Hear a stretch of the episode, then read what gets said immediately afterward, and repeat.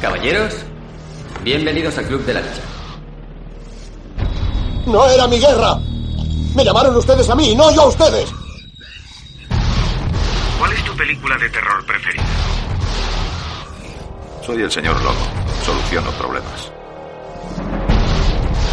Bienvenidos los John McClane, las Joan Wilder, los Danny LaRusso, las Shoshana Dreyfus, los John Coffey, las Sally Albright, Henry Jones.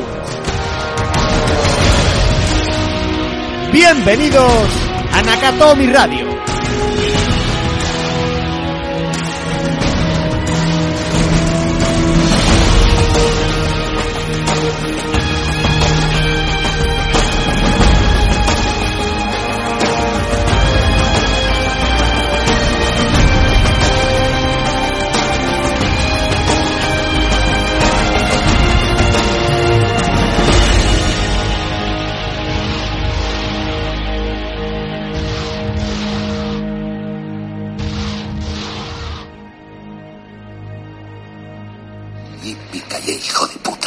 Capítulo 5. Tiempo. Olvido.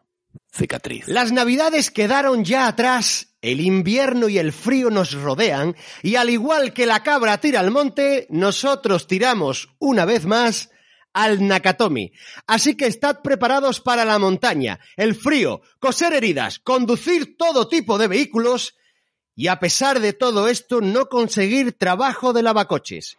Y como siempre a mi izquierda, un hombre que es experto en la lucha de guerrillas, un hombre que está entrenado para ignorar el dolor, un hombre que es excepcional con el micro, la voz y el podcast. Buenos días, buenas tardes y buenas noches, Víctor, John, James, Rambo, Nanclares. Buenos días, buenas tardes y buenas noches, Alfredo Truman Zapata. Madre que te parió. Todo- es, todo mentira lo que has dicho, ¿eh? Que se sepa. Eres un lord inglés, ¿no? Que se sepa. Vaya título nobiliario ahí, ¿no? Por favor, que un nombre más largo. Parece que tengo tierras y todo, no es real. Ay, qué fantasía, Víctor. Eh, eh, mira, voy a decirte un par de cosas. Eh, eh, hemos pasado las navidades, se han notado los polvorones, hemos querido ir a entrenar al monte, ahí a hacer plan, en esto como camp, ¿no? Bootcamp de esto ahí en el monte, y yo he traído un resfriado que para qué, amigo. Yo, yo, ¿para qué hacemos estas cosas? Si nosotros estamos bien dentro del Nakatomi. Yo también he venido con, con un catarro fuerte, así que no sé por qué, eh, nos ha dado encima más, pues, no, nos endulzamos un poquito también con lo factual, ¿no? Con todo esto de las navidades, tal. Eh, y ahora nos apetecía un poquito hacer un así, un cambio de marcha, así, inesperado. Y joder, amigos. Joder, amigos, porque vamos a tratar, hoy sí que sí, hoy tratamos turrón de los 80, ¿eh? Del duro, del duro, pero Bien. durísimo. Eh, Vamos a coger uno de vuestros personajes icono del Team 80. Oh, Dios mío, Víctor. Eh, mira, no te voy a decir nada ahora porque tengo tanto que contarte y ya tengo la voz estropeada solo en la presentación. Ah, No te estropees antes de tiempo y vayamos todos a 1982. 1982. Vamos a la ciudad Esperanza.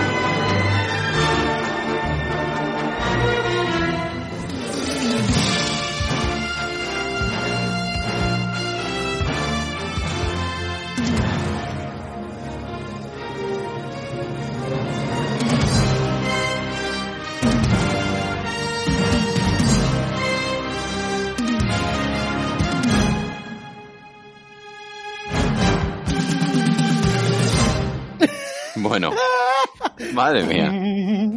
Pum, pum. Oh, yo- yo- eh, eh, 80s, oh. 80s vibes. 80s vibes. Ah. Víctor, Si escuchando esta música te ha salido pelo cardao o u hombreras, en el pecho, en el pecho. es por algo, ¿vale? ¿Qué peliculón, qué peliculón traemos hoy en Akatomi? Hoy traemos First Blood. Rambo, acorralado. ¡Oh! Ah, eh, no descartéis que griten más durante el programa. De momento voy a intentar calmarme. ¿Quiere que, que empezamos por esta cosa de esta traducción loquísima de First Blood, acorralado? ¿Cuándo te enteraste tú? Esto, esto es como los memes estos de ¿a qué edad te enteraste que acorralado se llamaba? Eh, no, uno, lo primero de todo, ¿a qué edad te enteraste que Rambo se llamaba acorralado? ¿Y a qué edad te enteraste que acorralado realmente se ¿De qué llamaba? First Blood? De que, mira, pues, pues te voy a contestar aprox, eh, aproximadamente. Yo me enteré de que Rambo 1 era acorralado ya mayorcete, ¿eh? Te estoy hablando de a lo mejor 20 tacos. Que yo me enterase de que Rambo acorralado era First Blood, First Blood, Blood, pues a lo mejor tendría 30. Eh, tela, ¿eh? Tela, porque para mí siempre ha sido Rambo 1. claro, claro. Rambo 1. Rambo, pero, papá, ¿cómo es la de...? Pero no, eh, la, eh, la que no, la que no está en la guerra. Sí, sí, claro. La primera, ¿no? La, la 1. Rambo 1. Sí, Rambo 1. Rambo, ¿no? Y ya está, y te vale. Rambo 1, niño. Y te vale. Hombre. Claro que te vale. Señores, turrón, como habíamos dicho. Eh, turrón de los 80, personaje icono de los 80. Bienvenido de nuevo. Ya hace tiempo que no venías por aquí. Desde Mr. Stallone. Sí, señor. Mr. Stallone. Mira, voy a, voy, a, voy, a tomarlo por ahí. Tú siempre dices, venga, vamos a empezar, vamos a empezar por aquí. Estalón. Voy a, mm, voy a decirte una cosa. Eh, durante, y que no tiene necesariamente que ver con la película, pero así abrimos, vamos abriendo boca. ¿A ti no te dio la sensación durante muchos años de que, de que Stallone era ese cineasta, ese actor eh, muy desprestigiado por hacer películas de acción? Claro que lo ha sido. Sí, hombre. Claro, ¿Vale? claro que lo ha sido. Vale, y ahora en retrospectiva, tío, si te das cuenta la carrera que has tenido este tío, voy a centrarme en la de, no voy a hablar de otros héroes de acción, no voy a hablar nada de eso, voy a hablar de él concretamente. Este tío es carne de cine. Hmm. Cuando digo carne de cine, es un tío con mucho olfato cinematográfico. Sí, sí, sí. Mucho. O sea. A ver, mm, eh, lo- l- hay algo muy, muy bonito en lo que es el arco que ha hecho Stallone en toda su carrera, que es desde, todos sabemos, ¿no? Desde cómo empieza con su Rocky, que ya lo hablamos, que para el que, para el que quiera escuchar un Nakatomi de Rocky, ahí está, primera temporada de los primeros episodios. Primera temporada, sí, señor. Seis, si no me equivoco. cinco o seis. Eh, el capítulo 6. ¿Cómo nace Stallone? Es, es todo una proeza. Es, desde luego, es esta cosa del sueño americano, ¿no? Tipo que viene de la nada, eh, humilde, de barrio, llega al poder, con su propio guion, sin dejar que nadie se lo compre, perdiendo casi su mascota. Ahí está, todos los detalles están en ese Rocky, en ese programa, en ese Nakatomi sobre Rocky. Pero ya estamos en 1982, ya Stallone es una estrella, pero literal, ¿vale? Estamos hablando De que este señor, después de Rocky, hace eh, Paradise Alley, hace Rocky 2, hace Nighthawks, hace Evasión o. Victoria. Que- Ha sido Victoria, que me vuelve Rocky loco esa 3, película. justo antes de esta, creo que, o en el mismo año, una cosa así, la estrena. Y en este mismo año, en 1900 1982, estrena Rocky 3 y Rambo. Sí, eh, prácticamente en paralelo. No, no, no sé cuál de las dos estrena antes. No sé si es Rocky 3 primero y, y- y Rambo acorralado después. No sé cuál de las dos, pero digamos que ya está consagrado y además Rocky 3 es un éxito de taquilla abrumador. Se supone, o, o- inicialmente iba a ser el final de la saga de Rocky. Ya vemos, ya sabemos que no. Mm. Que además ha tenido por ahí un, digamos, un, un río que ha nacido a partir de él. Sí, Con Creed. sí, sí, sí. Eh, pero, pero digamos que mm, es actor consagrado, mm, no sé si decirlo de esa manera, pero sí que es verdad que su primera película, eh, digamos, como héroe como actor principal y en solitario, porque en Rocky es verdad que él es, digamos que él es el principal, pero hay mucho de, hay mucho peso también de Apolo, hay más, hay más cosas dentro de la Y película. en Rocky Y 2 es- también. Sí, sí. Y en Rocky 2 también. Y en, Rocky 3 es cuando ya está definido como estrella Eso y es. Acorralado se vende con la estrella de Stallone. O sea, no- Sí. si recordáis cuál es el cartel de, de Acorralado, si no, ya os lo digo, que el nombre de Stallone está en grande y en rojo. ¿Vale? O sea, ya se sabe que quién es este hombre, ya se sabe la cantidad de dinero que mueve, que son solamente su nombre en el cartel. Y en general él sabe ya que en ese momento es estrella y lo juega.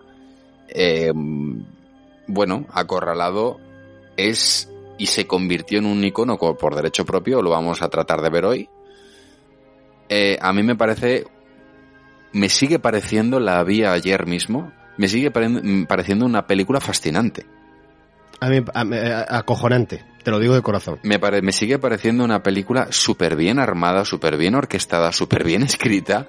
Eh, independientemente de lo que es la figura de John Rambo y de cómo, eh, a mi modo de ver, ¿vale? Esto es su opinión personal, se, de ahí- se ha ido devaluando el personaje con, a lo largo de la saga.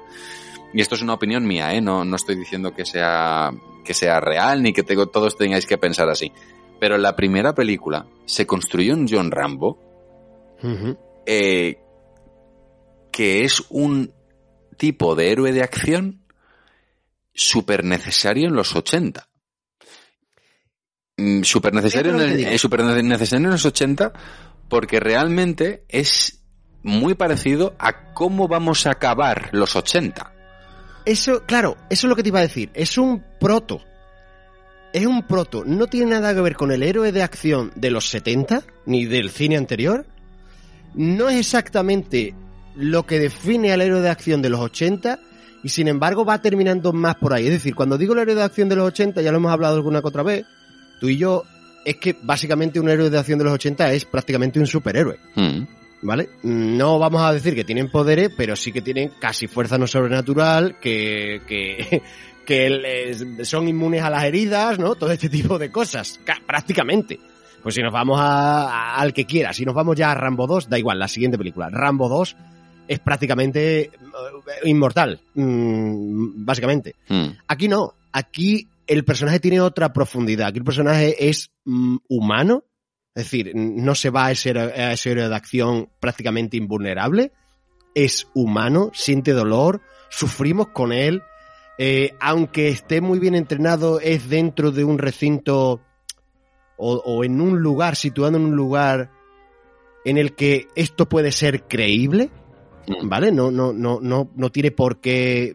No, no, no, no tiene por qué irse de madre las cosas y eso, y enfrentarse en un Rambo 2 o en un comando o en un Running Man eh, a todo un ejército superándolos, mm, eh, que le disparen en un hombro y no pasa nada, que le rajen en medio pecho y tampoco, que le sufra mm, cargas eléctricas. No, no. Dentro de lo que una no, no sé si una persona humana es capaz de soportar, pero supongo que algunas personas entrenadas son capaces de esto. Lo que te quiero decir con esto es que es un proto en el sentido de que todavía no está definido como héroe de los 80, pero es hacia donde va y hacia donde lo que creo que podríamos decir que Stallone va tirando. Claramente, claramente. Vale. Y, y- y- y hacia donde el cine de los 80 va tirando. Exacto. Se apoya Exacto. muchísimo en, en, en, desde luego, por supuesto, el físico de Stallone y el físico de esas estrellas, pero también se apoya mucho en este héroe, en concreto, en este acorralado. A ver, si hay un personaje que marca el cine de acción de los 80, uno de ellos es Rambo. Absolutamente. Uno de ellos es Rambo. Eh, todos, todos los personajes que van a venir después, en mayor o menor medida, algo por ahí se respira. Algún pozo hay, sí. Algún pozo hay, ¿vale? Lo que, lo que sucede con este, lo, lo que sucede es que el resto de personajes, o muchos de esos personajes, cogen lo que les interesa de John Rambo, de este John Rambo, del Rambo de la primera, me he acordado. Vamos a ver por De qué. Rambo 1, quieres decir, ¿no? De Rambo 1. Eh, cogen lo que les interesa, porque se coge esta cosa de que puede, se puede, se es una máquina de matar, ¿no? Lo que se define aquí. Pero no se coge, por ejemplo, la humanidad que, que Eso es. desprende John Rambo. No se coge el carácter psicológico qué hay detrás de él. No se coge el por qué es una máquina de matar. Hay muchos otros personajes después que son máquinas de matar y punto. Que son la hostia. Que son físicamente imponentes. Incluso propios personajes de Stallone. ¿Vale? Incluso el propio Stallone, personajes que haría después en los 80, se sigue cogiendo esta cosa de tío imbatible, eh, súper poderoso y tal, pero no está ese rastro que sí que tiene el personaje de esta primera película. Y aquí viene otro nombre que quiero sacar a, a relucir, que es que esta película está basada en una novela, Yes. escrita por David Morrell, diez años, años antes antes. de la adaptación. o sea, es un... Sí, señor. Claro, entonces es aquí donde empiezas a ver estas, este, este, este- estas tuerquitas, ¿no? Que dices, ah, por eso después se pierden en las otras cosas, ¿no? O sea, porque aquí sí que ves realmente un personaje súper bien armado, súper bien descrito, eh, personaje realmente de novela, ¿no?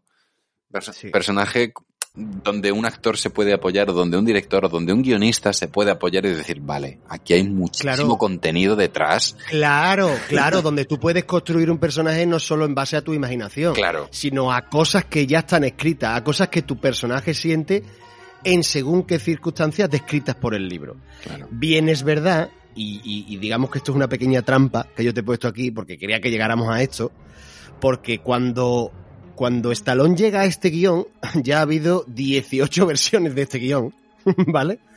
18 versiones, y él colabora en esta última, colabora en el guion de esta última, y no solo eso, sino que como ya tiene un nombre, toma decisiones.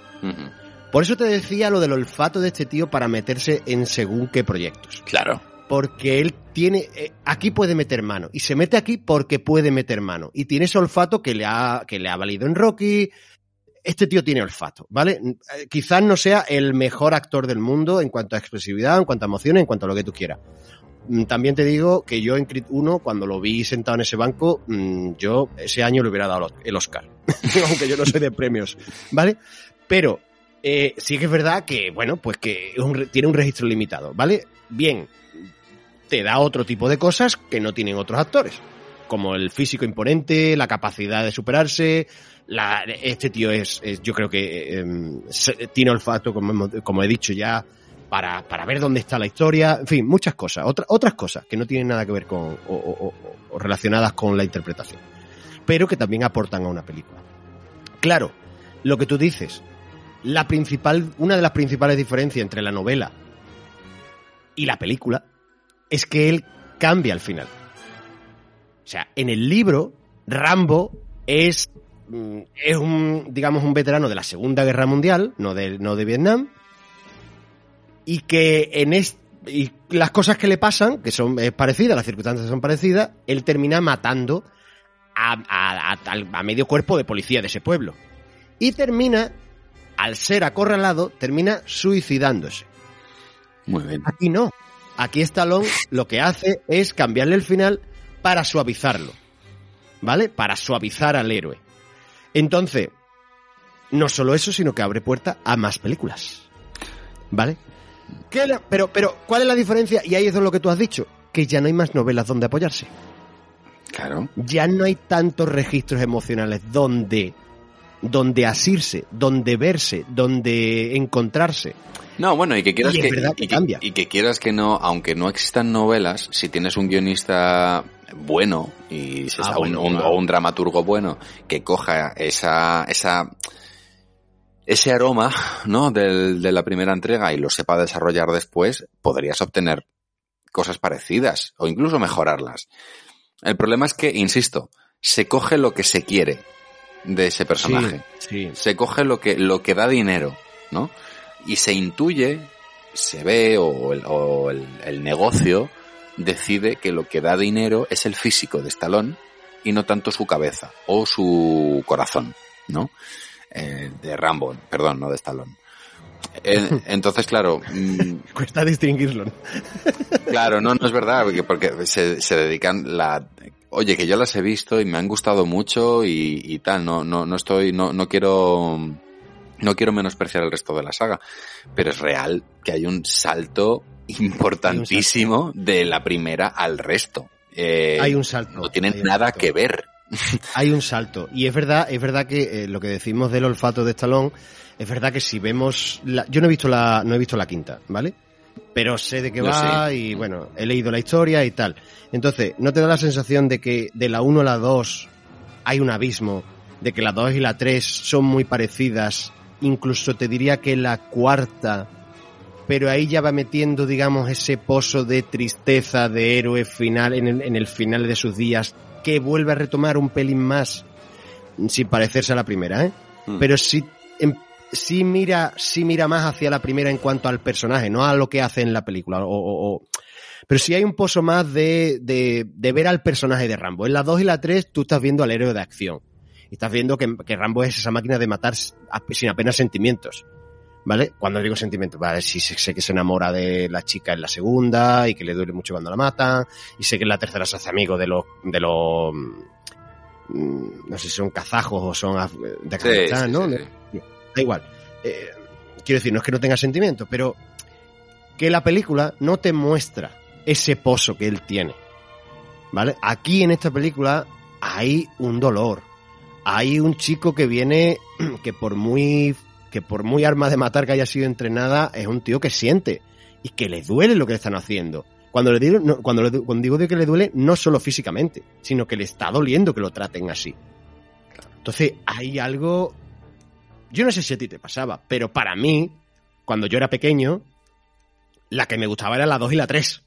Claro, claro. Porque yo quería ver a este tío dando tiros y tirando con el arco y, y- y todo. Sí, sí, sí, verle en, verle en, en su campo, ¿no? En su, en, el lugar es. donde él es, donde, donde él es. Pero claro, ahora valoro la primera de otra manera. claro, claro. dándole un peso, dándole un peso que tiene esta película, que es del 82, que yo no sé si a ti te pasa, pero para mí tiene ciertos aromas todavía del cine de los 70. Sí, claro que lo tiene. planos, claro que lo tiene. ¿sabes? De hecho, es que de hecho esta película es un- es bastante setentera.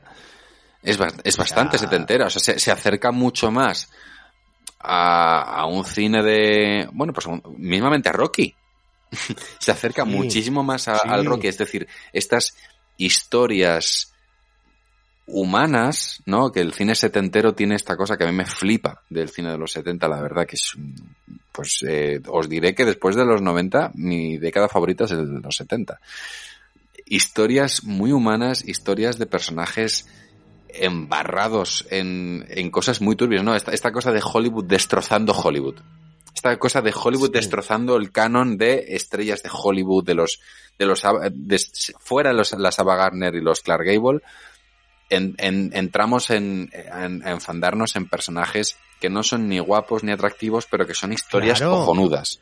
¿no? Claro, cojones, y estamos hablando, estamos hablando de un Dustin Hoffman, estamos hablando de un Al Pacino Claro, Sérpico, estamos claro. hablando de, de Stallone. Claro. eh. Estamos hablando de esta gente. Entonces, ahí es donde aparecen esta cosa de estos nuevos actores, estas nuevas historias, estas nuevas oportunidades de contar estas historias que antes no estaban, ¿no? O sea, que antes no podía porque si no eras eh, altamente atractivo o altamente guapo o, o si no eras esta cosa de estrella, no, no había historias para ti.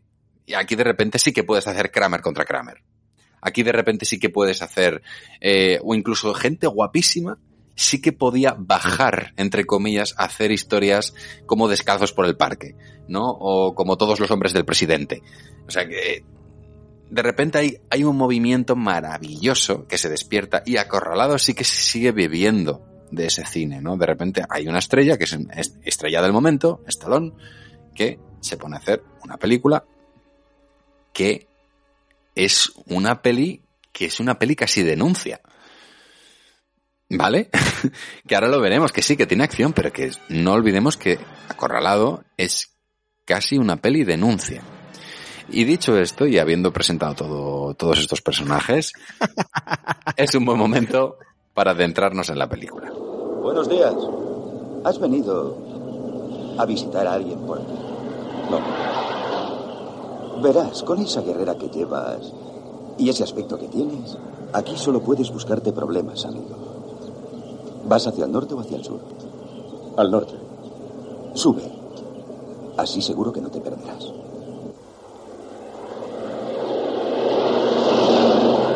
¿A dónde te diriges? A Portland. Portland está al sur y has dicho que vas al norte. ¿Hay algún sitio aquí donde pueda comer? A unos 45 kilómetros hay un parador. ¿Existe alguna ley que me prohíba comer aquí? Sí, yo. ¿Por qué me está provocando? ¿Cómo dices? ¿Por qué me provoca? Yo no le he hecho nada. Mira, muchacho, aquí el que hace las preguntas soy yo. ¿Enterado? Te diré la verdad. A los vecinos de este pueblo no nos gustan los tipos como tú. No queremos vagabundos porque en cuanto te descuidas un poco se te llena el pueblo de gentuza. Además, a ti no te gustaría. Es un pueblo muy tranquilo. Seguro que te parecería aburrido. Pero a nosotros nos gusta así. Y a mí me pagan para que siga así. Aburrido. Sigue recto y llegarás a Portland. Si quieres un consejo de amigo, córtate el pelo y date un baño. Hazme caso, muchacho. Te ahorrarás muchos problemas. Y pórtate bien, ¿eh? ¿A dónde demonios vas? Eh, te estoy hablando a ti.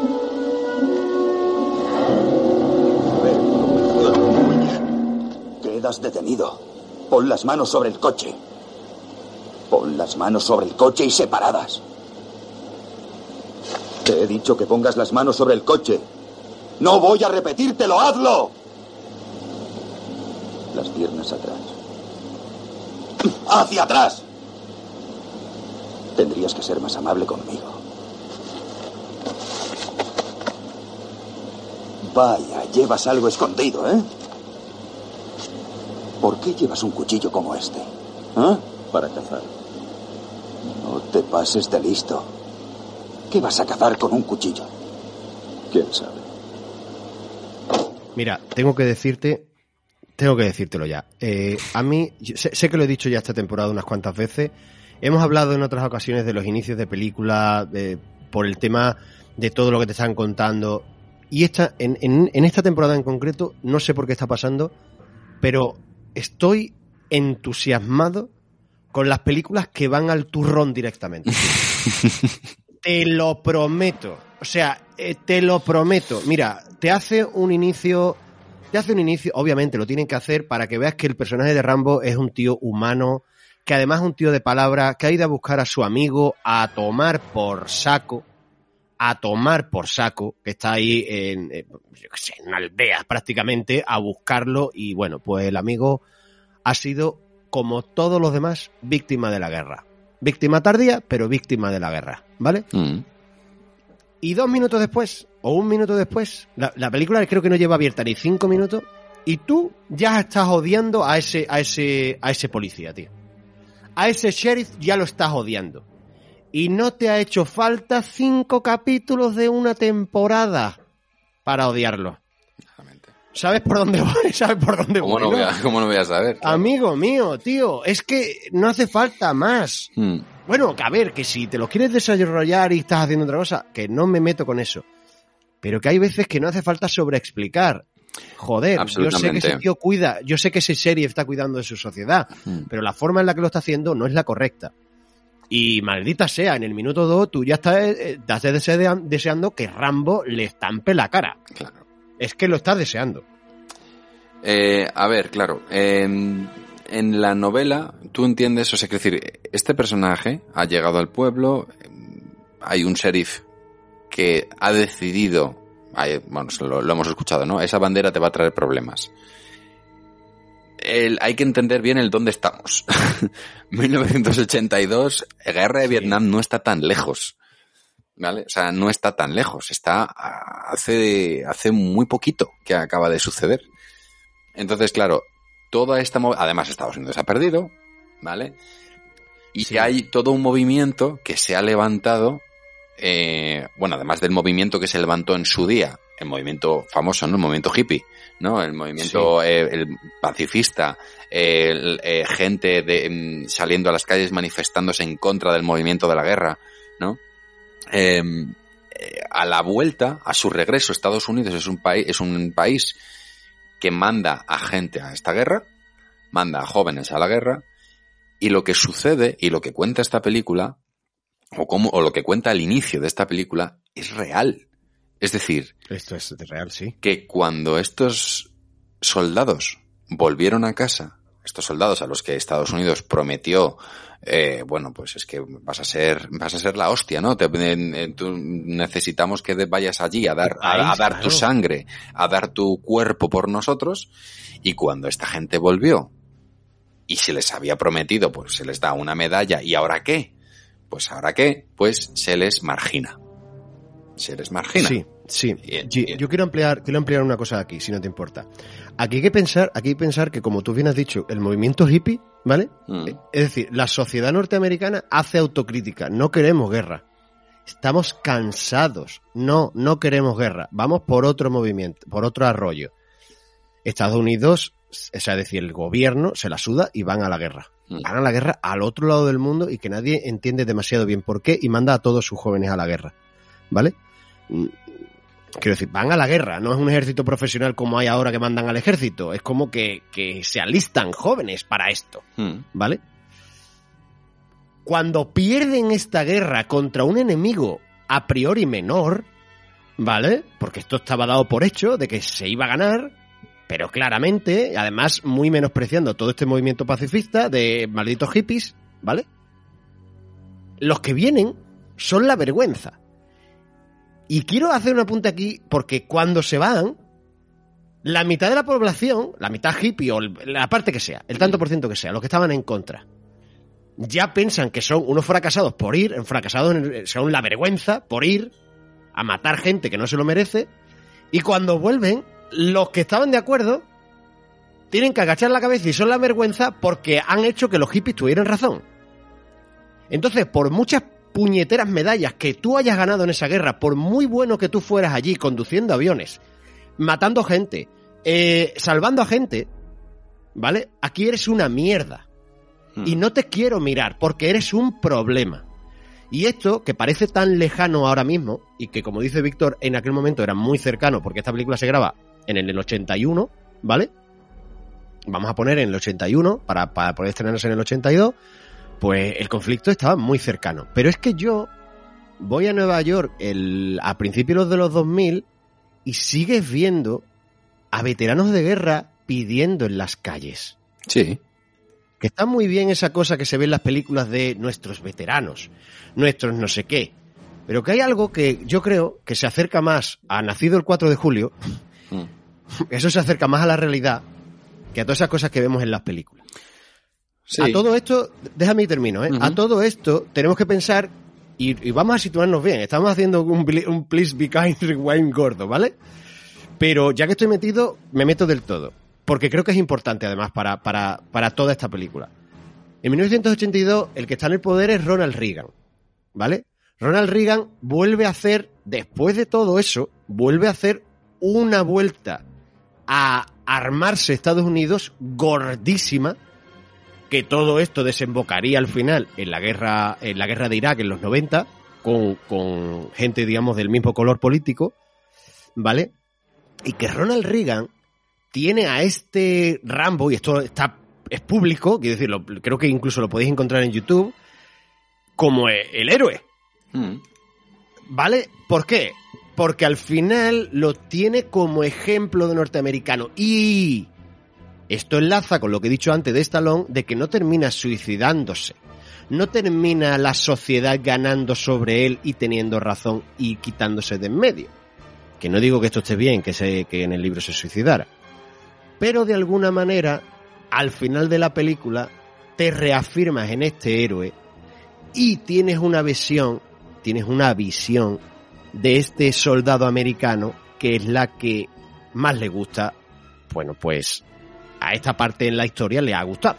Mm. A Ronald Reagan, obviamente lo pone de ejemplo por eso mismo. Cosa que si se lo hubieran quitado de en medio hubiera terminado de otra manera mucho más sangrienta. Además, en esta película, como he dicho al contrario del libro, aquí no mata a nadie. El, el único que se muere muere por, error- por accidente. Mm. Entonces, ojo, eh, ojo dónde estamos. Ojo, ojo, en el, en el momento. Y que, socio, sociopolítico en el que estamos en Estados Unidos. y que es una película que realmente, o sea, que, eh, eh, yo, yo tengo, yo tengo el privilegio de conocer a un, a un tipo que, que estuvo en Vietnam, por ejemplo. Em, obviamente las cosas no le han ido igual, porque cada persona es un mundo. eh, Por supuesto. Él, él volvió, pudo rehacer su vida y, y, de hecho vive hoy y está muy feliz y con su vida más, más que hecha. Y es una, una persona mm, increíble. Sí, tú también la has Yo he tenido conocido. la suerte de conocerle y es, o sea, es un amor. Es Sí, un amor sí, por eso. O sea, que, que, que, bueno, que cada persona, por supuesto, es un mundo y, y la vida a cada uno le, le va y, y le, le conduce por donde vete a saber, ¿no? Pero lo que muestra la peli es que es verdad que hay una gran parte, un porcentaje importante de, de los soldados que fueron enviados allí, a los que se les prometió X, y que cuando volvieron, esos chicos, esos chicos regresaron con secuelas físicas, con secuelas psíquicas, y fueron absolutamente olvidados y relegados al más puro, mm, profundo ostracismo.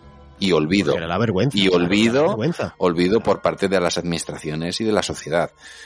Eh, cosa que es bastante mm, curiosa siendo un país, un supuesto país que se abandera de el lugar de las oportunidades, ¿no? Y de, y del sueño americano, ¿no? Como, Y de, la- y de las libertades. mismamente, la- mis- la poli- mismamente cómo había nacido la estrella de Stallone, ¿no? y la policía del mundo, vamos. Sí, sí. Lo cual es bastante curioso que Stallone decida hacer esto, ¿no? Eh, porque él sabe de dónde viene y sabe, y aún así es como una, una manera de criticar ese mismo sistema, ¿no? En, en cualquier caso, en la novela, o sea, que aquí, eh, aquí vemos como el sheriff eh, Tisley, ¿no? Odia a Rambo, ¿no? Desde el minuto uno que le ve, por esto mismo que estamos diciendo. Oye, chico, esa bandera aquí te va a traer problemas, en este pueblo no queremos que haya líos por gente como tú. Lo mejor es que te pelo. salgas. sí, sí, sí, sí. Claro, el pelo fuera, necesitas encajar en el sistema de este pueblo, el pueblo bien, Sí. ¿no? Sí. El ca- en cualquier caso, en la novela se explica muchísimo mejor, ¿vale? Eh, el- ese odio irracional. En la novela se explica que Tisler es también es un veterano de guerra, pero de Corea, no de Vietnam. Y el odio que le tiene a Rambo, a Rambo proviene del olvido también que se les tuvo a los veteranos de Corea frente a los que siempre están en la boca de todos los americanos, que son los de Vietnam. Ya. ¿Vale? Entonces, hay como una cuestión de celos que no deja de ser mm, papá te hace más caso a ti que a mí. ¿Vale? O sea, eh, mi país te hace más caso a ti y a mí me han olvidado. Y a ti siempre están echándote en la tele y tenéis vuestro, vuestro casito y si no fue la manifestación de tal, fue por no sé qué, no sé cuántos. Y si no estáis pidiendo tal, no sé qué. ¿Y a nosotros qué? Ya, ya, ya. Ya, pero, pero eso se ve, pero bueno, vuelvo, vuelvo a lo que estábamos hablando al principio, un poco antes. Todo esto se ve en la carga de los personajes y no te hace falta cinco horas. Tú, eh, tú ya estás viendo esa carga del, de- del, del, del sheriff del tirón. Que es verdad que si vemos la película y no hemos leído la novela no sabemos de dónde viene, pero sabemos que está ahí. Sí, sí, no, no, no hay problema. Pero Si, realmente funciona. Si realmente funciona. O sea, es, eh, y además eh, funciona en el mismo momento en el que tú lo ves y dices, ah, bueno, pues ya está. Pues es un tipo que no quiere un veterano de guerra en su pueblo porque puede traer movida. Y porque eso está muy reciente. Y es una herida que todavía no ha cicatrizado. ¿Vale? Entonces, no queremos movidas, tú vete de aquí. Ya está. Eso se entiende. El problema es que, claro, vemos que John Rambo es un tipo que lo que es la ley no va con él. ¿Vale? O sea, lo que es el orden y tal, no va con él.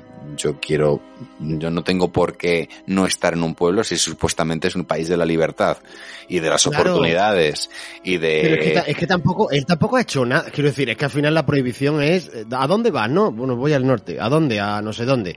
Eso está al sur. Me has dicho que ibas al norte. Bueno, yo qué sé. No, no, bueno, tienes que salir del pueblo. Pero bueno, es que ¿en ¿dónde puedo, dónde puedo comer? ¿No? A- a- hay un restaurante estupendo a 45 kilómetros que se queda al otro como, Hmm. pero me está viendo que yo no tengo posibilidades de eso, ¿no? Y llega un momento que le toca. Yo creo que si no le hubiera tocado tanto los huevos, Hmm. yo creo que yo creo que se va de largo. Sí. Pero llega un momento, tío, que cuando lo deja allí en el puente, cruzando el puente a las afueras total de, de la ciudad, de esa ciudad de Hope, que no, Mm. o sea, no deja de ser una ironía, Sí, claro. Claro. eh, ¿no? Esperanza, el pueblo de Esperanza. Eh, em, le toca tanto las narices que se vuelve. Claro. Le toca tanto las narices que se vuelve, que es como, mira, no he hecho nada, ¿sabes? Ya estoy harto. No estoy haciendo nada, yo lo que quiero es comer, descansar un poco y seguir mi camino, que no... Y el otro, bueno, pues eso, cuando le va a pegar, este le agarra, no sé si le agarra la porra o no sé lo que es, y ahí es cuando se, se no, todo explota de repente. Porque es muy rápido, es lo que te digo, es como de repente. Yo antes de continuar, eh, eh, antes de seguir, porque sé hacia dónde vamos, y vamos directos a, a la comisaría, yo lo sé, voy a abrirte un melón. Venga. Jerry Goldsmith. ¿Lo ves? A mí, claro, es que dices Jerry Goldsmith y te produce felicidad interior, si es que es así. Si es que es así, si es que es así. Eh, qué fantasía. Qué fantasía. De verdad, yo cuando, cuando empieza la película y vemos estos paisajes de, de este interior de Estados Unidos montañoso, esos lagos, esas montañas, y que tenga, y que tenga esta banda sonora en concreto, esos toques de guitarra, ¿no? Esos toques folk, estos, to- estos toques de el interior de Estados Unidos, ¿no? De la tierra, de la gente que, que mm, de eso, del interior de Estados Unidos. Sí, sí. Eh, y de repente te metes esos violines y, les- y sube, ¡buah, tío! Mira, mira, mira, mira, mira, mira, mira. A ver, eh, el tipo es un genio. El tipo es un genio, lo ha demostrado en muchísimas películas. Podemos hacer una, un repaso si queréis así rapidito, pero es el tipo de La Profecía, el tipo que compuso la banda sonora de los Gremlins, el tipo que compuso la banda sonora de Desafío Total, Instinto Básico, El Guerrero número 13, La Momia, Alien, LA Confidential, eh, No Matarás al Vecino, Pequeños Guerreros, Air Force One, mm, El Chip Prodigioso. ¡Qué barbaridad de carrera! ¡Qué fantasía! ¡Qué barbaridad de carrera! ¡Qué fantasía, tío! ¡Qué fantasía! No nos, no, no nos merecemos a este hombre. Eh, claro, que te- claro que en cuanto aparecen esas notas te vuelve, te vienes arriba porque este señor sabe. Este señor sabe que, mm, nunca mejor dicho, qué teclas pulsar para, para despertar cositas en ti, ¿no? Desde luego crea algo para, para Rambo que es un icono y que se ha repetido muchísimas veces y que es el tema por excelencia de este personaje. Sí. Eh, Sí. Es maravilloso, es maravilloso.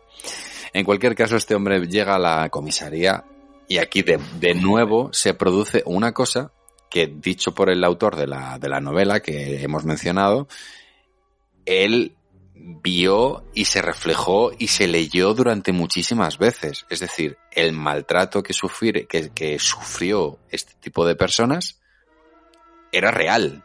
Es, es muy parecido. De hecho, la novela está bastante. Perdón, la película es bastante light con lo que re- desprende la novela. Sí. Porque se supone. Nosotros no lo, no lo hemos vivido.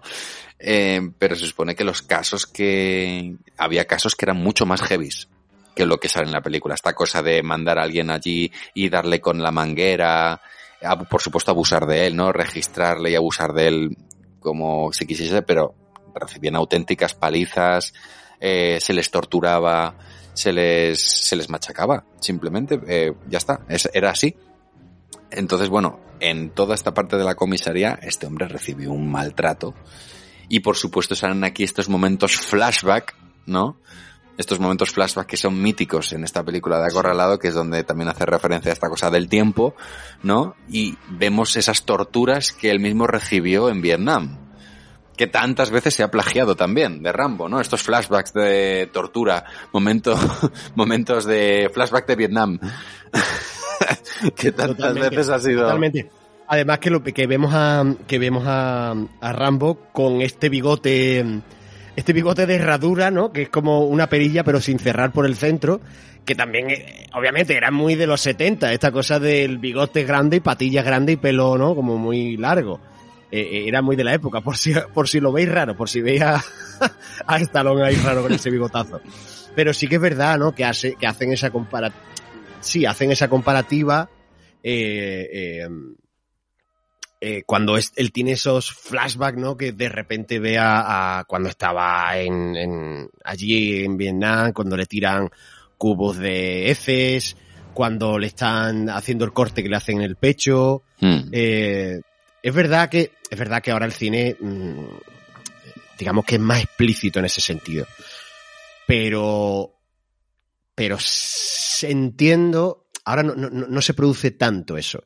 Sí, hay un punto más adelante que, que sí que, que sí resaltaré en cuanto a efectos mm, eh, efectos especiales y de maquillaje que me gusta muchísimo y que creo Mm. que es abrumador. Pero sí que es verdad que cuando se quita la camiseta, ese jovencito eh, David Laruso, Mm. que, que yo creo que se retiró de aquí y se metió en el CSI directamente. Antes pasó por el Gran Halcón. A hacer, Es verdad, a hacer, a hacer de Kit Kat. Es verdad, tío. Es verdad. Ese personaje es extrañísimo. Dios, qué rarísimo. Eh, pero, pero cuando se quita, cuando le ordenan quitar, desnudarse, ¿no? Mm. Y tiene esas cicatrices por todas partes, ¿no? Sí. De, de lo que ha sufrido en la guerra. Y es como, hostia. mm, ¿Sabes? Yo me, yo me pongo cuando era pequeño y se quitaba esa camiseta y era como, ostras, ¿qué le ha pasado? Sí, sí, sí, porque bueno porque bueno hemos cambiado ha cambiado el cine pero es verdad que el impacto y es que está bien hecho eh tampoco estoy diciendo se nota que no no no, No, está muy bien hecho y realmente tam- tampoco, in- incluso aunque estuviese mal hecho, realmente la, la esencia es la misma. Lo que tratan de contarte un montón de cosas con eso. Es más, si me apuras, hasta te diré que me sobran los flashbacks. Viéndola, Sí. viéndola a día de hoy. O sea, quiero decir, Sí, eh, sí. que son míticos y que todo el mundo lo hemos recreado y que tal, no sé cuánto. Sí, ok. Pero ayer la, que se han utilizado y que se han utilizado mil veces se han, después, usado, se han y- usado hasta la saciedad, ya lo sé, pero, Sí. pero y, y que está bien, ¿eh? Pero que yo la veo y digo, me vale con lo de las cicatrices. fíjate O sea, me, basta con eso y con, y ojo, lo, lo voy a decir, lo bien que está Silvestre Stallone. es lo que te iba a decir Está genial, decir. tío. yo creo que tiene que ver más que mira fíjate lo que te digo yo creo que tiene más que ver con una cosa de lo que se hacía en esa época Mm, para explicártelo y para, y para tener referencia con lo que se hacía en el cine, quiero decir, más que, más que con que no se note, porque la interpretación de él está estupenda, esa cara, esos ojos abiertos apabullados y esa, esa boca cerrada, esa cara larga que pone Stallone, mm. mm, chico, es que me basta y me sobra, está estupendo, está estupendo, está estupendo. Sí, sí, De no, verdad. y de verdad que hay momentos en los que ves a alguien mentalmente insano. ¿Sabes? Hay, hay momentos, Sí, hay momentos, tocado, sí. hay momentos en los que realmente ves cables descolgados ahí dentro. Y, y de alguien que está pidiendo ayuda y no se la dan. y es, y eso es, eso está muy bien logrado, ¿eh? Por parte de, Sí. por parte de él. También está, también me gusta mucho, fíjate lo que te digo, eh, la presión a la que es sometido, la- también, también podemos ver la capacidad de, de presión que es capaz de aguantar, ¿vale? Lo que pasa es que hay algunos detonantes por, por situaciones vividas que le hacen explotar, ¿vale? Esta, esta cosa del estrés postraum- postraumático y todo este tipo de cosas. Pero, pero me gusta mucho eh, eso, ¿no? Ver, ver, y más presión, y más, y más, ¿no? Y, esta cosa de que, de que llega un momento que hace que odies directamente a, a, a los policías.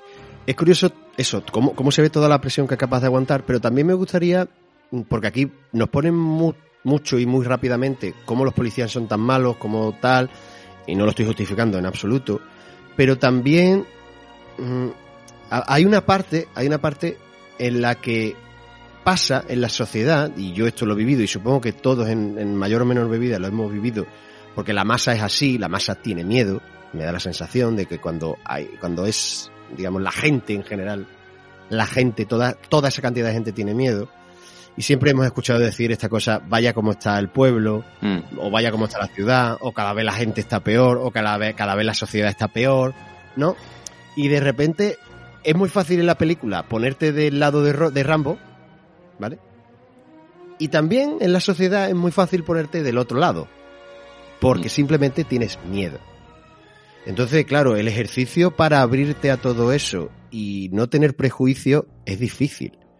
No es la película para esto, no es la película, porque estamos viendo este lado en concreto, pero también me gusta mucho ese tipo de películas donde te ponen el otro lado, ¿no? Donde, donde, donde ves lo fácil que es caer en esos prejuicios. Eso me parece muy interesante.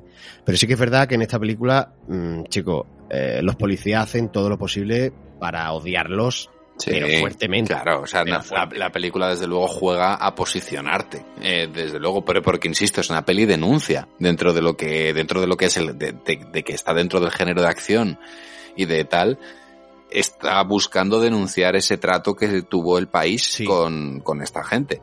Ya Sí, está, o sea, sí. es eh, bueno, pues eh, obviamente cuando trata el, el cine, cuando trata de hacer eh, digamos cine denuncia, por narices te acaba posicionando casi siempre. O sea, Sí, te, sí. te acaba poniendo, te acaba poniendo los ojos hacia donde tienes que mirar, ¿no? El cine denuncia funciona así, es como mira aquí, que no miras aquí. Eh, sueles mirar a otro lado, pues ahora tienes que mirar aquí. Entonces, Sí. cuando, como te están haciendo mirar aquí, eh, acabas gen- eh, generando, digamos, animadversión con quienes está, con quienes están apaleando a donde te están haciendo mirar, ¿no? O, o con quien te están posicionando. Entonces, claro, acabas eh, cogiéndole odio a personajes como los, a casi todos los del cuerpo de policía. Muchos de ellos seguramente pues serán gratuitos, muchos de ellos también, uno de ellos en concreto, que es como el más malo, Sí, el del bigote, ¿no? El del bigote, está seguramente, eh, está como muy, muy dibujado, ¿no? A brocha gorda, es como todo lo que hace es malo.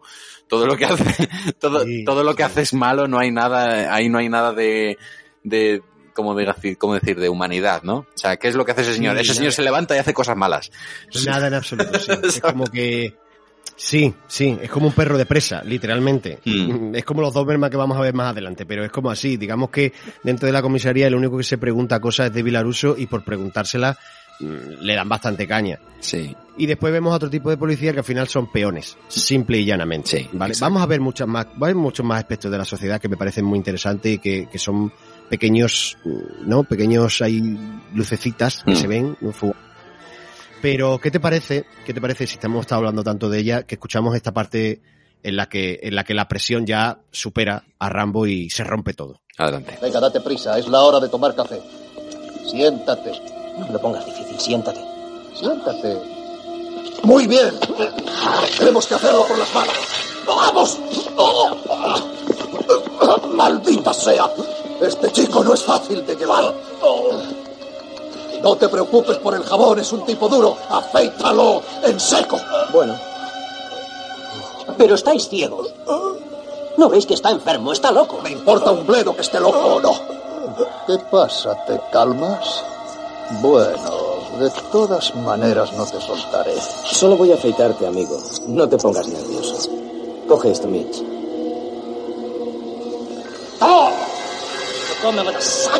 No te muevas. No quisiera cortarte el pescuezo.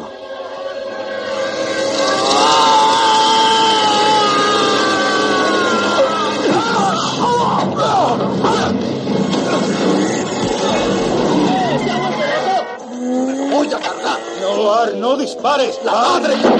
¡Maldita sea, ingente! Ve a buscar ayuda, yo le seguiré. ¡Cuidado!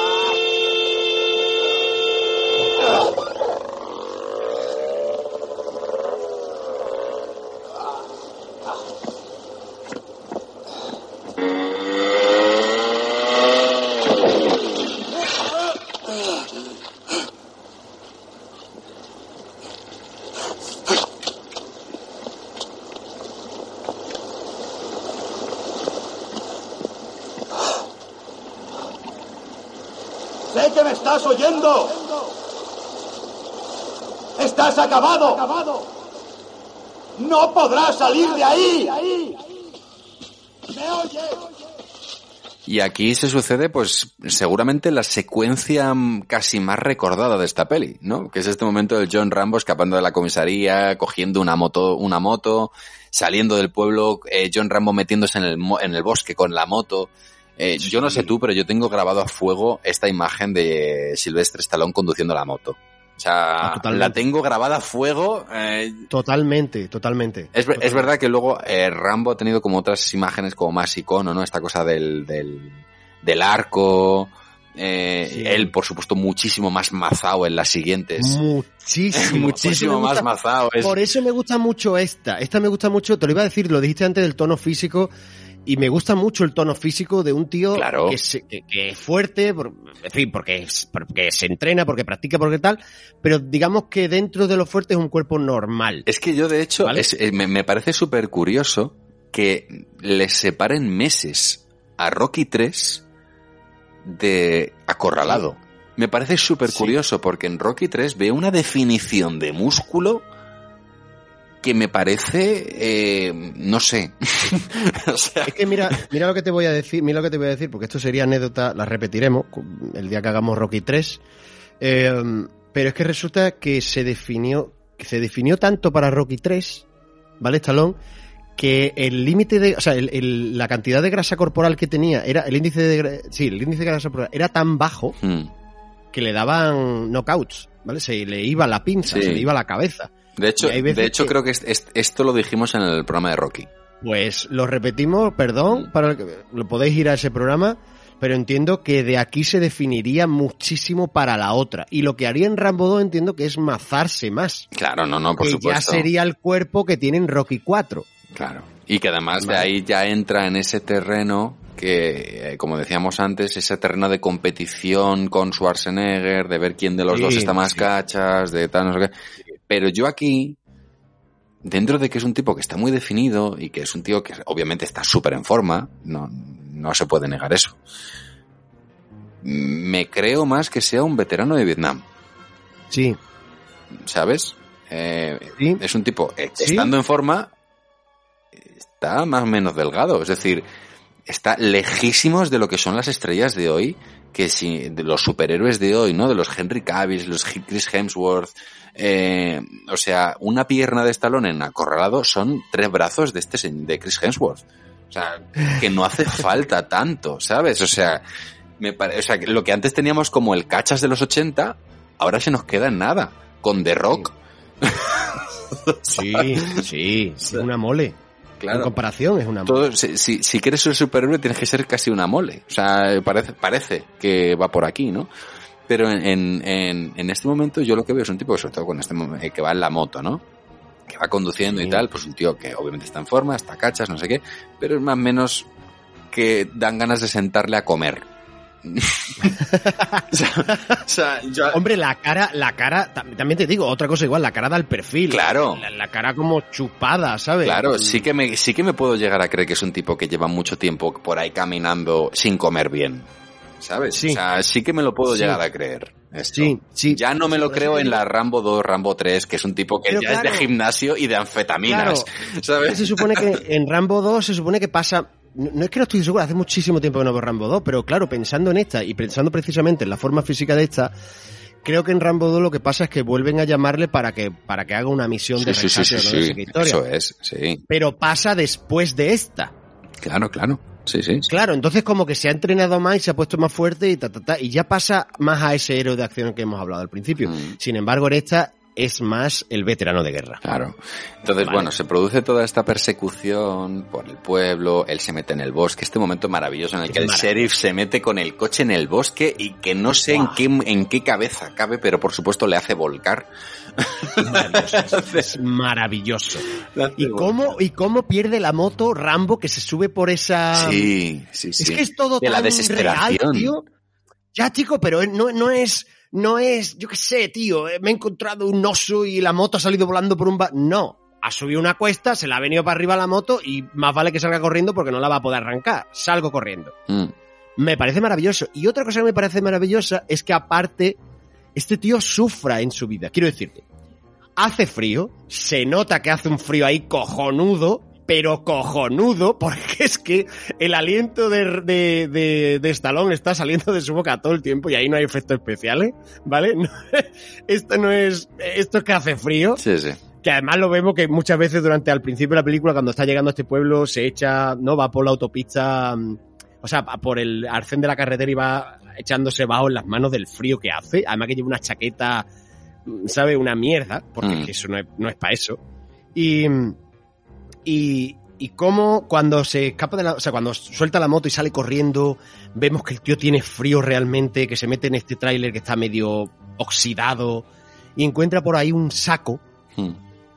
este cuchillo, ya el famoso El cuchillo, famoso cuchillo de Rambo, que ya lo vemos aparecer. Sí, sí. se corta, se corta este, con este saco de arpillera se corta como esta, mm, bueno, no sé, este poncho, Mm. ¿no? Para poder hacer, o sea, para poder enfrentarse algo a ese frío.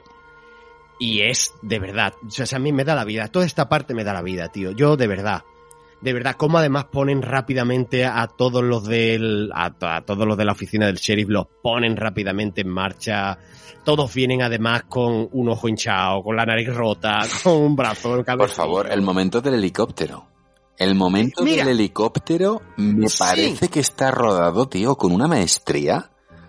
Sí, Eh, sí. me parece brillante. Pero me parece brillante en 2022 como ejercicio de decir, hostia, qué bien se puede hacer esto y qué bien sigue funcionando esto.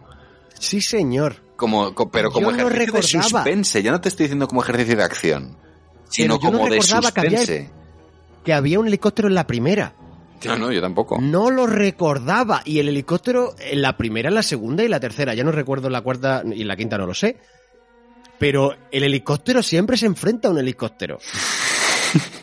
Joder, en la segunda es con la flecha cuando se hace el muerto en el río y en la tercera es el del malo, el Sí. ruso. Sí, sí. No, este helicóptero de combate total, pero yo no recordaba el de la primera. Y hay una tensión cuando, cuando por, por primera vez está acorralado Mm. y el tío empieza a intentar escalar por ese, o sea, bajar por ese acantilado. Mm. Y el otro policía, tío, joder, amigo, El joder, policía amigo, disparando con el fusil de francotirador. eh. Hostia puta. sin conseguir darle porque el, el helicóptero se, se está moviendo por las turbulencias del Por tiempo. las turbulencias de... Eh, hay un momento de tensión importante, ¿no? De decir, hostia, hostia, Sí. como el helicóptero consiga parar porque el clima le deja, se lo cargan. El otro tratando de bajar porque está absolutamente, como dices tú, acorralado porque no sabe hacia dónde moverse, mirando hacia el árbol que hay abajo para ver eh, de esa desesperación de la única que me queda es árbol. tirarme al árbol. ¿Eso o que me disparen? O sea, eh, de, de, de, pues eso, del, del animal enjaulado, ¿no? De decir, mi, de- realmente tu, tu mejor opción es tirarte a un árbol. Es la que hay. La otra es segura. La otra, la muerte. O sea, la, la- la del helicóptero está viendo que el helicóptero está parando, que el otro está afinando la puntería cada vez más. Y la muerte es segura. La del árbol, mm, pues a lo mejor A no. lo mejor te libras. Entonces ahí es donde dices, ostras, qué bien hecho está esto. Muy Qué bien hecho está esto. Porque te hace a ti tomar la decisión por él. Sí. O Sí. sea, si ¿y tuvieses el mando de la Play, le das a saltar. ¿Y cómo le duele? ¿Y cómo le duele que, pa- que si no se ha roto un par de costillas, mm, está cerca? Bueno, de hecho, Stallone se rompió un par de costillas en el salto. Joder. Joder. Madre mía. Hablamos del casting que hubo para Rambo, porque me parecen súper interesantes. ¿Qué te parece Robert De Niro? Para Ram. Ah, yo sé por qué. Por Taxi Driver. Claro, y por, Claro. y por el cazador. Claro. ¿Qué te parece Pero- Nick Nolte? O Nick Nolte. Mm, Me da más el. Me da más el perfil de Nick Nolte que Robert De Niro. ¿Y qué te parece Michael Douglas? Ya. Mm, ¿Y qué te parece John Travolta? madre mía. Pero ojo, que es que lo, lo más loco es que el que más seguro parecía que iba a aceptar, el casi casi que estaba a puntito de aceptar y que al final no entró, al fi- el que al final no entró porque no el estudio no obedeció a los cambios que él quería hacer, fue Al Pacino. Te lo, mira lo que te lo he dicho, lo he acertado. Es que eran los actores. Es que era. Es que eran los actores de esa época. Sí, claro. Eran los actores de esa época, Víctor. Eh, es que eran los actores de esa época. Fíjate que el más guapete de todo el grupo, yo creo que eran en aquella época Nick Nolte. Bueno, y John Travolta. John Travolta era un, era un icono sexual. No sé si. Sí, pero sí es verdad que el trío Robert De Niro, Al Pacino y, y Stallone son los, los tres feos del grupo. Sí. Cuando digo feo no es que yo los considere feos. Bueno, pero sí, digamos pero que, que no, para desde el- luego no estaban Sí, reconocidos. para el Star System, para el. Star System de Hollywood, no eran No. que tú has dicho al principio, no eran los guapos. Y Al Pacino estuvo súper interesado en hacer Acorralado, le interesaba muchísimo, le gustaba muchísimo el guion, le gustaba mucho el mensaje de la peli, eh, estuvo ya en negociaciones, pero, pero súper metido en negociaciones, y lo único que él quería, aceptaba las propuestas, pero quería cambiar el personaje y hacerlo más loco, ¿vale? O sea, que se le fuese mucho más la olla a Rambo, de, de alguien realmente que está mal porque en la sociedad no le hace caso, ¿sabes? Y de que ha venido mal de Vietnam. Sí, más, más parecido, más pegado al libro. Más pegado al libro, efectivamente. Sí, pero claro, eh, eh, Pacino lo que quería hacer era lo que, lo que a su amigo Robert había hecho en Taxi Driver. Sí. Quería ese personaje de una sola película, de una sola película. Rambo hubiera sido diferente, estoy seguro de que hubiera dejado huella, Hmm, pero no hubiera sido esta saga que tenemos hoy en día. No, para nada. Y, y, y al final, bueno, pues al final se acabó bajando del barco porque el estudio no pasaba por el aro eh, y querían llevarlo hacia más un cine de acción de este tipo. Y al Pacino le interesaba más el drama de John Rambo que la acción de John Rambo. Entonces, claro. eh, bueno, pues ahí, ahí Al Pacino entendió que nos- no nos estamos entendiendo. ya está, ya está. Nos, nos damos la mano y chao. Y ahí es donde acabó entrando Stallone. Pero fíjate, el, el casting, ¿eh? Tan, tan peculiar. Sí, sí, sí, sí, sí, sí. Sí, pero eran los actores. Fíjate que el único que yo creo que ahí no entraba, Dustin Hoffman, simplemente por, por, por física, por apariencia física. Por apare- esto te iba a decir, eh, por apariencia Más física. pequeño. No, y porque realmente tú, tú sabías que si Robert De Niro te dice que te hace acorralado, tú sabes que Robert De Niro se pone mazas para hacerte acorralado. Sí. Si Sí. tú tienes al Pacino que te dice que te va a hacer acorralado, todos sabemos que al Pacino se hubiese puesto mm, Sí. en forma. Sí, bueno, dentro de lo que dentro de lo que en esa época era ponerse mazas, ¿no? Sí, no, lo que estamos diciendo. No, no, no se hubiese puesto Chris Hemsworth. 2022. No, no. Claro. Pero se hubiese Se puesto puesto- definido de veterano de Vietnam. Sí, sí, sí, sí, sí. y ya sí. está. Y alguien que realmente puede cogerte un fusil y una M60 y poder llevarla un rato al hombro. Que sí, que sí, que sí, que sí. Ya está. Que sí, O que sí. Absolutamente. Pero bueno, e- es muy curioso cómo toda esta película, toda esta parte avanza, porque aquí se sucede también toda la parte. Vamos a ver, eh, hay un momento en el que eh, estamos en el helicóptero, este tío sigue disparando, lo acorralan en ese árbol donde él está protegiéndose y él simplemente lo que hace es tirarle una piedra al, al, al cristal del helicóptero y el otro como no está amarrado y en ese ansia de buscarlo, buscarlo, se cae, se cae y se mata. Eh, el policía se cae y se mata, el del helicóptero se quita de en medio porque además el helicóptero está viendo que ahí hay algo que no está bien y me quiero quitar de en medio. Eh, no, como dice, no, yo no, yo no he venido para, para esto, que prácticamente lo están cazando. Que además ya han buscado al tío ese que tiene los tres Doberman locos, que saben que son tres Doberman locos para, para, para matarlo. mm, O sea, para los Doberman no van a parar. claro. Cuando encuentren el rastro van a por él. Pero bueno, saca la escopeta, o sea, le coge la escopeta al policía muerto, le coge la chaqueta, incluso así da un aviso y les dice, no, me entrego, ha sido un accidente, no quiero que haya más muertes, mi intención no es esta. Mm, Aquí es donde Stallone mete esta mano que hemos dicho y ablanda Sí, a este John Rambo en comparación con el de la novela. sí, porque la novela sí que se los carga. Eso es. Entonces la policía mm, está rabiosa, dispara, dispara, dispara, que de hecho hay un, como que le dan en la cabeza. Sí, hay algo y así. por sí. esto, y por esto se pone la cinta, Mm, que ya sería icono de Rambo también. Se pone esta cinta en la cabeza por este rasguño que le ha hecho la, en la bala, mm, ¿vale? Y pasa toda esta parte que pasa dentro del bosque. Ya dentro del bosque, ya Rambo desatado, ¿vale? Ya me estáis persiguiendo, mm, no me queda otra. Y aquí hay un momento, chicos, que me encanta y que yo tengo que decir. eh, es, un- es nada más que un pequeño apunte, ¿eh?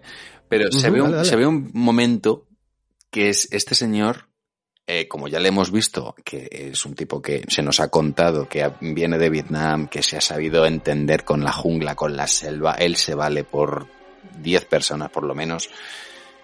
Mm, Le vemos armarse un, un palo, afilarlo para, digamos, crear Sí. una astilla Sí. ponerse encima de una rama de unos árboles y esperar a que pase un jabalí, Oh, ¿vale?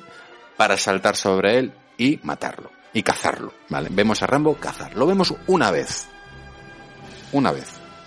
Pero con esa vez nos basta para entender que momento elipsis, chicos. O sea, no me hace falta ver a Rambo cazar No, es- 55 veces. Ni hace falta ver cómo le hinca el palo al jabalí, lo atraviesa y el jabalí... No hace falta. Que es un, es, Hemos- es un defectito que estamos adquiriendo con el tiempo y en 2022 Bueno. yo mm, me parece como que necesito ver 20 veces a un personaje cazar para... eh, ya lo he entendido.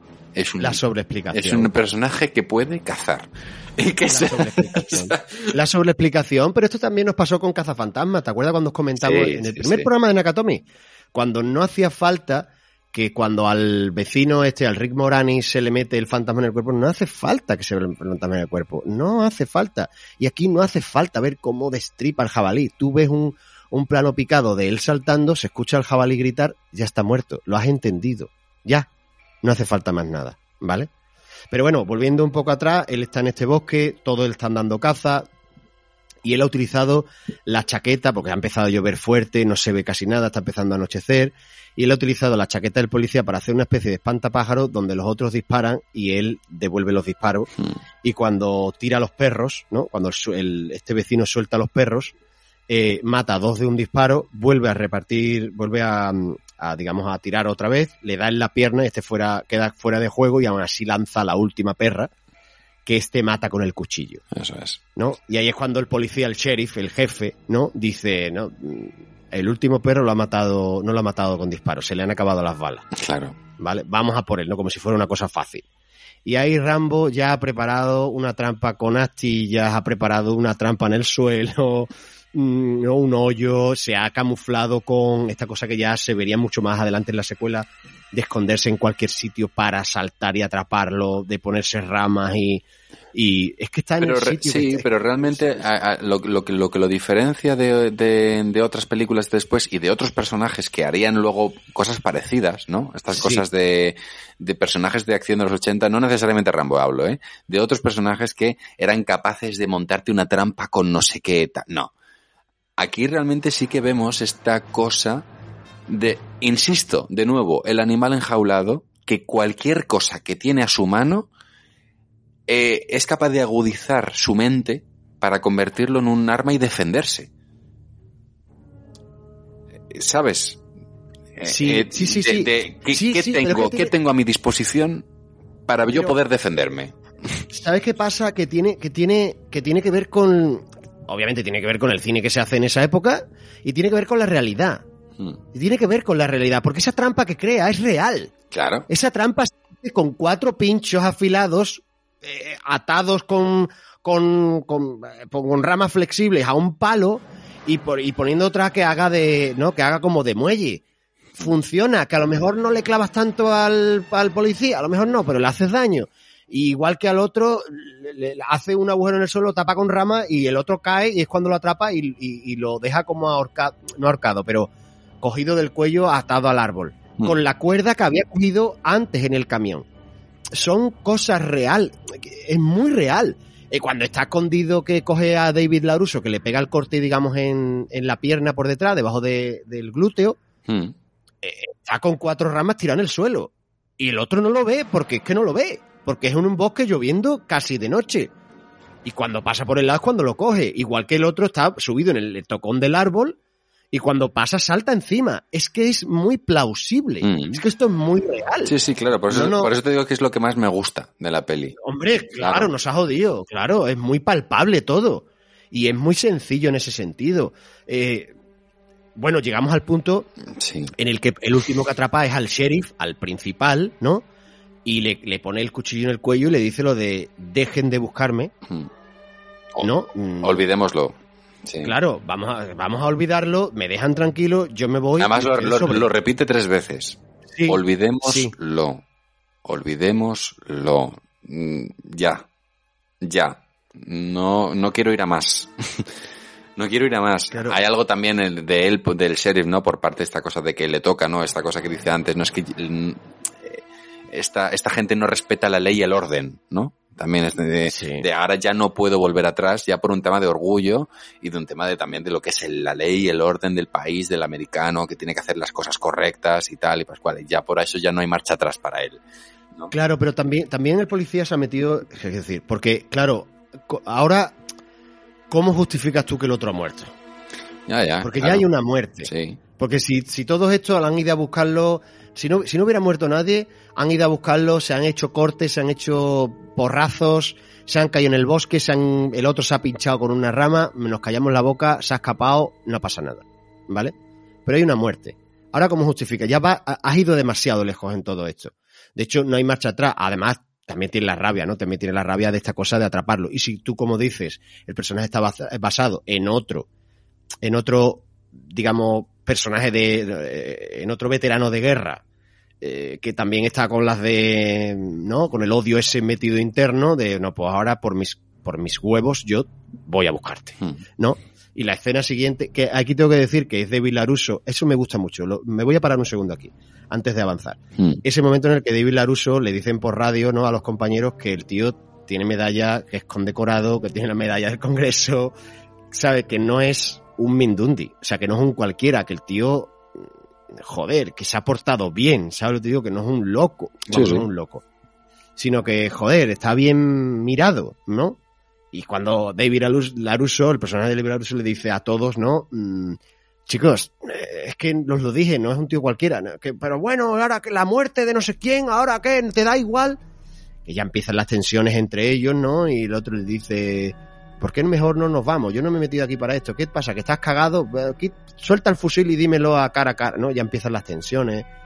Sí. Porque, claro, la situación ya no es somos los más fuertes, nadie nos rechista y estamos haciendo, ¿sabes? Te digo lo que nos da la gana. E insisto, Ya- e insisto la importancia que tiene que el que esté superándoles en fuerza, no en número, pero en fuerza sí, sea esta persona que es un perfil tan odiado en ese momento. Es que esto es importante. Ex- Es que se reúne todo, pero es que está, está, te voy a decir explicado. Es que no está explicado, es que es- está en la Está película, contado. no Contado, exacto. Es que es muy bonito ver esto. Y es que a mí esta cosa de, de ser conciso en el lenguaje, in- en este momento, en el lenguaje cinematográfico, me parece que es una proeza a día de hoy. Mm, claro. Sobre todo en este, en este momento en el que las películas cada vez duran más, no tienen por qué tener más contenido en esa duración, pero lo que, lo que, pasa, lo que suceden es más cosas. Da igual las que sean. Sin embargo, en esta película de 90 minutos, ¿vale? Está todo ahí. Y no hace falta que te lo sobreexpliquen, ni que te lo cuenten dos veces, ni que lo, como tú decías, no hace falta verlos cazando 50 veces. No, es, la escena dura 10 segundos y sabes que este tío caza. Y caza un jabalí. Y así se va, y así, en- así te respondes tú a la pregunta de cómo lleva tantos días ahí en el bosque. Ya está. Pues sí, Ya está. pues sí, ya está. No le busques más. Ya ya está. Ya está. En cualquier caso, chicos, entra Oh. el personaje, Oh. el Oh. personaje que, chicos, yo me muero con este hombre. Qué fantasía. Por favor, demos paso a Truman. ¿Cómo se le ocurriría a Dios crear un animal como Rambo? Dios no se tomó la molestia de hacerlo. Fui yo, ¿Quién demonios es usted? Sam Trauman. Coronel Sam Trauman. Esta mañana tenemos un poco de jaleo, señor. ¿En qué puedo ayudarle? He venido a llevarme a mi chico. ¿Su chico? Yo le elegí. Yo le entrené. Fui su jefe en el Vietnam durante tres años. Me siento un poco responsable. No comprendo por qué el Pentágono envía a todo un coronel para ocuparse de esto. Porque creen que puedo servirles de ayuda. ¿Cree que no nos bastamos solos? Ahora Rambo es civil, por tanto, cosa mía. Me parece que no lo ha entendido. No he venido aquí para salvar a Rambo de ustedes, sino a ustedes de él. Vaya, le agradecemos mucho su interés, coronel. Tendremos un cuidado muy especial. Lo que me sorprende es que sigan ustedes con vida. Muy gracioso. Técnicamente hablando, él ha tenido un fallo. Y ustedes mucha suerte. Esto ya es demasiado. Usted ha venido aquí para comprobar por qué a una de sus máquinas le ha fallado un fusible. No quiere aceptar el hecho de que están enfrentándose a un hombre que es un experto en la lucha de guerrillas. Ese hombre es excepcional. Con armas de fuego, con el cuchillo, con sus propias manos. Un hombre que está entrenado para ignorar el dolor, las condiciones climatológicas, vivir de lo que da la tierra, comer cosas que harían vomitar a una cabra. En Vietnam la misión de mis hombres era eliminar a ciertos enemigos. Matar. Punto. matar o morir. Y Rambo era el mejor. Este señor es Dios. este, es, Es este señor es Dios. En el momento en el que aparece, eh, ¿hay algo en la peli que cambia?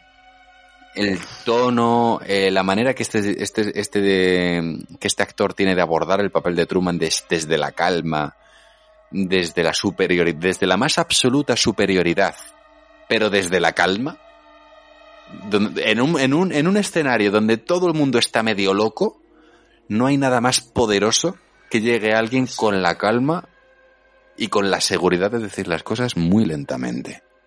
Claro, tío, pero es que tenemos que ver, tenemos que, porque es que, claro, Rambo acaba de ponerle el, cuchillo en el cuello a- a- al sheriff, ¿vale? Y en vez de darse por vencido, lo que hace es más todavía. Hmm.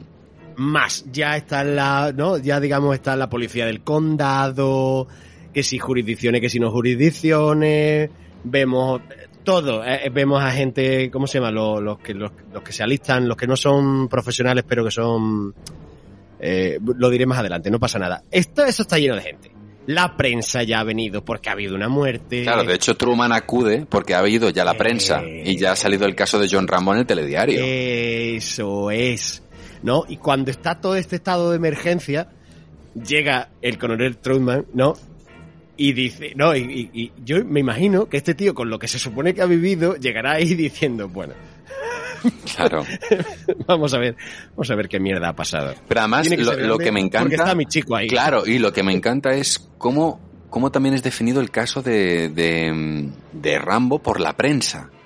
Es que también, es Ah. que también, eh, insisto, es que la peli está llena de, de joyitas, ¿eh? Si te paras. Pero es que esto viene también mucho de los 70, Claro. de la prensa de los 70, Claro. de todos los hombres del presidente. Claro, claro, es que, es que, es que la, pe- la peli te paras a, a- pensarla y a, y a poco que te pares a pausar en momentos donde dices, ah, bueno, aquí no está pasando nada. Ojo, que a lo mejor es ahí donde están pasando cosas. Eh, ¿Cómo trata la prensa el caso de Rambo? De, por supuesto, de nuevo, esta crítica de cómo se les trataba a esta gente y de cómo la, eh, la sociedad estadounidense trata de manera despectiva y cualquier cosa válida para que la gente ponga la tele y se quede enganchada a los realities estos, ¿no? De, de, de, cuando, de cuando se persigue a un tipo de, esto, de, este, de este tipo, ¿no? Por supuesto, y tenemos que pensar que en Estados Unidos estas televisiones pequeñas nacen mucho antes de, de ni siquiera nosotros empezar a tener eh, la- las autonómicas. Claro. Porque es un país mucho más grande. Y entonces la fuente de información, ¿cuál es? La policía. Claro. Los cuerpos oficiales del Estado. No sabemos nada, este señor acaba de matar a no sé es posible Es un haya matado a no asesino, sé cuánto, es un tío no sé qué, po, po, po. ya, ya, San Benito, colgado, no, no hace falta buscar más nada. No hace falta buscar más nada, cuando precisamente también existió, como hemos dicho, todo ese cine de la prensa tirando a un presidente, Mm, ¿no? claro. Para haber mentido al país. Es maravilloso, es maravilloso todos estos detalles que pasan. Es que es, de verdad, tío, a mí es que me flipa, tío, me flipa, me flipa que, que pase toda esta cosa en las películas y no te la tengan que recalcar. Me parece que es una cosa prodigiosa. Eh, aparece este hombre en pantalla, este hombre que también estuvo a puntito de ser cogido por los pelos por un actor como Kirk Douglas. Oh, bueno, le pega. le pega, le pega, le pega. Esa cara, esa imponente, esa barbilla recia. Sí. sí, sí, sí, sí. Sí, sí. estuvo a puntito de, de co- de cogerlo. Pero, pero, pero me flipa. O sea, lo que hace este actor con Coronel Truman me flipa, insisto, desde esa cosa tan calmada, de esta cosa de decir, eh, bueno, las frases que tiene, o sea, las frases que tiene el Coronel Truman son las mejores de la película. Perdóname, O sea, con diferencia. o sea, con O diferencia. sea, me parece un guion. Este hombre, este hombre está preparado para soportar el dolor, las inclemencias meteorológicas, el frío, el hambre. Él no, sé, no, parece que está haciendo un anuncio, ¿no? ¿No? Este hombre eh, está- ahí en el monte, eh, com- eh, comería cosas que harían vomitar a una cabra, ¿no? Y se quedan los otros como diciendo, joder, joder. Es Eh, que, pero es que él lo conoce Y bien. sobre todo esta cosa también de, de cómo se presenta Coronel Truman cuando le dicen, ¿y tú quién eres? Yo soy quien creó a Rambo. Eso es brutal. El personaje en un principio iba, iba a llamarse Tío Sam. No, no, no, Sí. no, no, no. Muy bien, muy bien. No, no, no, no, no, no, no, no, no, no, no. Demasiado, demasiado, demasiado. Coronel- por cierto, a todos los que os chirríe, sabemos que es el coronel Troutman. Troutman. Sí, Troutman. sí, sí, claro. Nos da igual, coronel Truman. Aquí toda la vida se llama Coronel Truman. Toda la vida. En. España, Coronel Truman. Es Eh, así. Sí, pero, pero es verdad, iba, en un principio iba a, iba a llamarse Hostia, Tío Sam. Creo que es demasiado. Y, eh, y claro, en el momento en el que esta cosa de yo hice a Rambo es como ya, Ya. nos había quedado claro antes. Sí, no hace no, no. falta que vayas por ahí. No, no, no, no. Sí. Está bien, está bien así, está bien así. Eh, Está bien. pero sí, sí, todo este momento en el que aparece y empieza a decirles, eh, chicos, no tenéis nada que hacer. no vengo, no vengo a salvar, a salvar a Rambo de ustedes. Vengo a salvar ustedes de Rambo. Claro, o sea, no tenéis nada que hacer. Yo he trabajado con este hombre y estáis hablando con una auténtica máquina de matar. Claro, Era matar o morir. O sea, Vosotros sois funcionarios. o sea, so- sois gente del pueblo, de, de la seguridad de un pueblo, que pensáis que por tener un revólver o una porra podéis hacer algo y estáis muy equivocados. no tiene nada que ver. O sea, es impresionante, es impresionante. Es impresionante. Pero bueno, no se dan por vencido. Hay una, hay una cosa que también es, es guay, que es justo antes de entrar Truman, cuando, cuando está, digamos, este sheriff del condado, no del pueblo, sino que es como del condado, que es como que, que lleva el, eh, que lleva la chaqueta esta negra, la bomber negra con el sombrero negro, hmm, eh, que le dice, ¿no? Pero porque además lo conoce, pero Phil, pero no sé qué, pero no sé cuánto, pero ¿qué hacemos? Pero es que ha muerto un no sé cuánto. Y entonces llega el otro, uno de los de Phil, y suelta esta cosa de, bueno, nos han dicho que, que se han sobrepasado un poco en la, en la comisaría y que no sé qué, ¿no? Y ya se queda el otro con la cara colorada. Este que es un superior porque es del condado, le mira como diciendo y dice, bueno, se han sobrepasado un poco, pero no pasa nada. Yo podía, si me lo hubiera dicho, yo podía haber parado todo. Y es como, hijo de puta, te estás metiendo más, te estás cavando más la tumba aún. claro. ¿Sabes? Eh, que claro, esto está hecho para odiarle más todavía, si, si está guay. Pero, pero la lía más. Yo te quería, yo te quería decir, porque sé, sé, sé qué parada me vas a decir, que la estoy temiendo, porque no la tengo preparada, porque la- me imagino que la pensaré en este momento.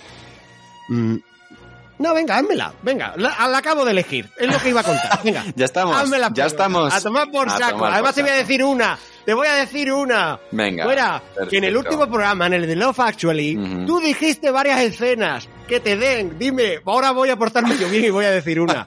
Dale, dale, dale, dale, dale. Venga, vale. Eh, vamos a hacer las preguntas de rigor. Venga. Venga. ¿Estás preparado? Sí, sí, sí, sí. Creo. ¿Secuela, remake o la dejas como está? El orden. No, no, no, no, no. Me parece bien la secuela. Me parece bien las secuelas. Me han parecido bien. Creo que mm, creo que ha sabido evolucionar a otro tipo para no repetir la misma película. Curioso, ¿eh? Es curioso cómo hay gente que repite la misma película. Eh, pero, pero para no repetir la misma película y, y cambiar al héroe, hacerlo de otra manera. Creo que, que Stallone ha tenido la oportunidad, no sé si en la quinta pasa, porque no la he visto, pero me da la sensación de que hay cierre de Rambo. Creo que ha sabido hacer un arco muy diferente. Te guste más, te guste menos, creo que ha sabido darle un arco al personaje a lo largo de los años y de alguna manera adaptarse un poco a los tiempos. Mm. Eh, pero sí, he visto bien las secuelas de Rambo y me parece bien que, que se acabe. Creo que sonó por ahí una serie. Creo que sonó por ahí una serie de hacer una serie de Rambo. Pero no sé dónde terminaría eso. A mí me han parecido bien, me ha parecido bien. Sí. A mí también. Eh, fijaos, a lo mejor esto os puede sorprender después de lo que he dicho antes. Pero a mí también, ¿eh? Eh, ¿por, por qué? Porque yo conozco Rambo por las secuelas.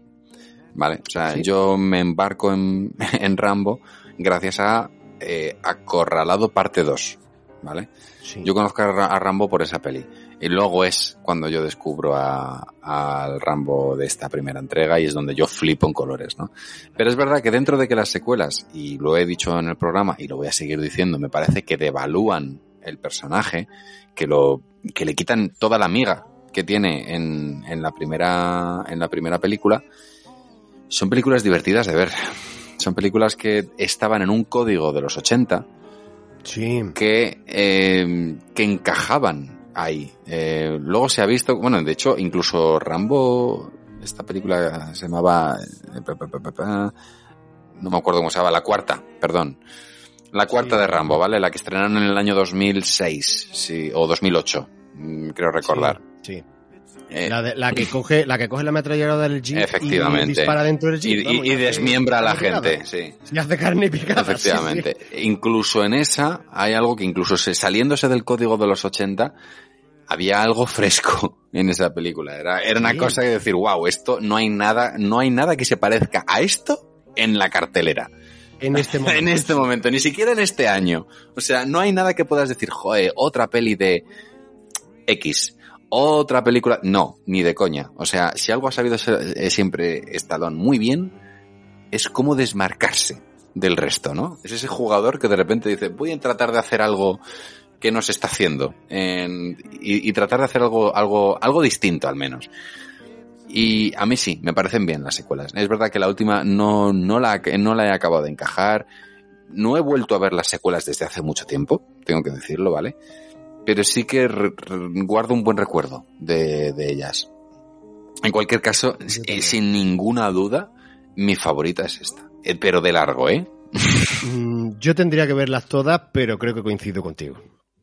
Creo que coincido contigo. Sí que es verdad que lo, lo que he dicho, lo, lo- creo que lo bonito de estas películas es que se haya desmarcado tanto, la 2 y la 3 se hayan desmarcado tanto de la 1.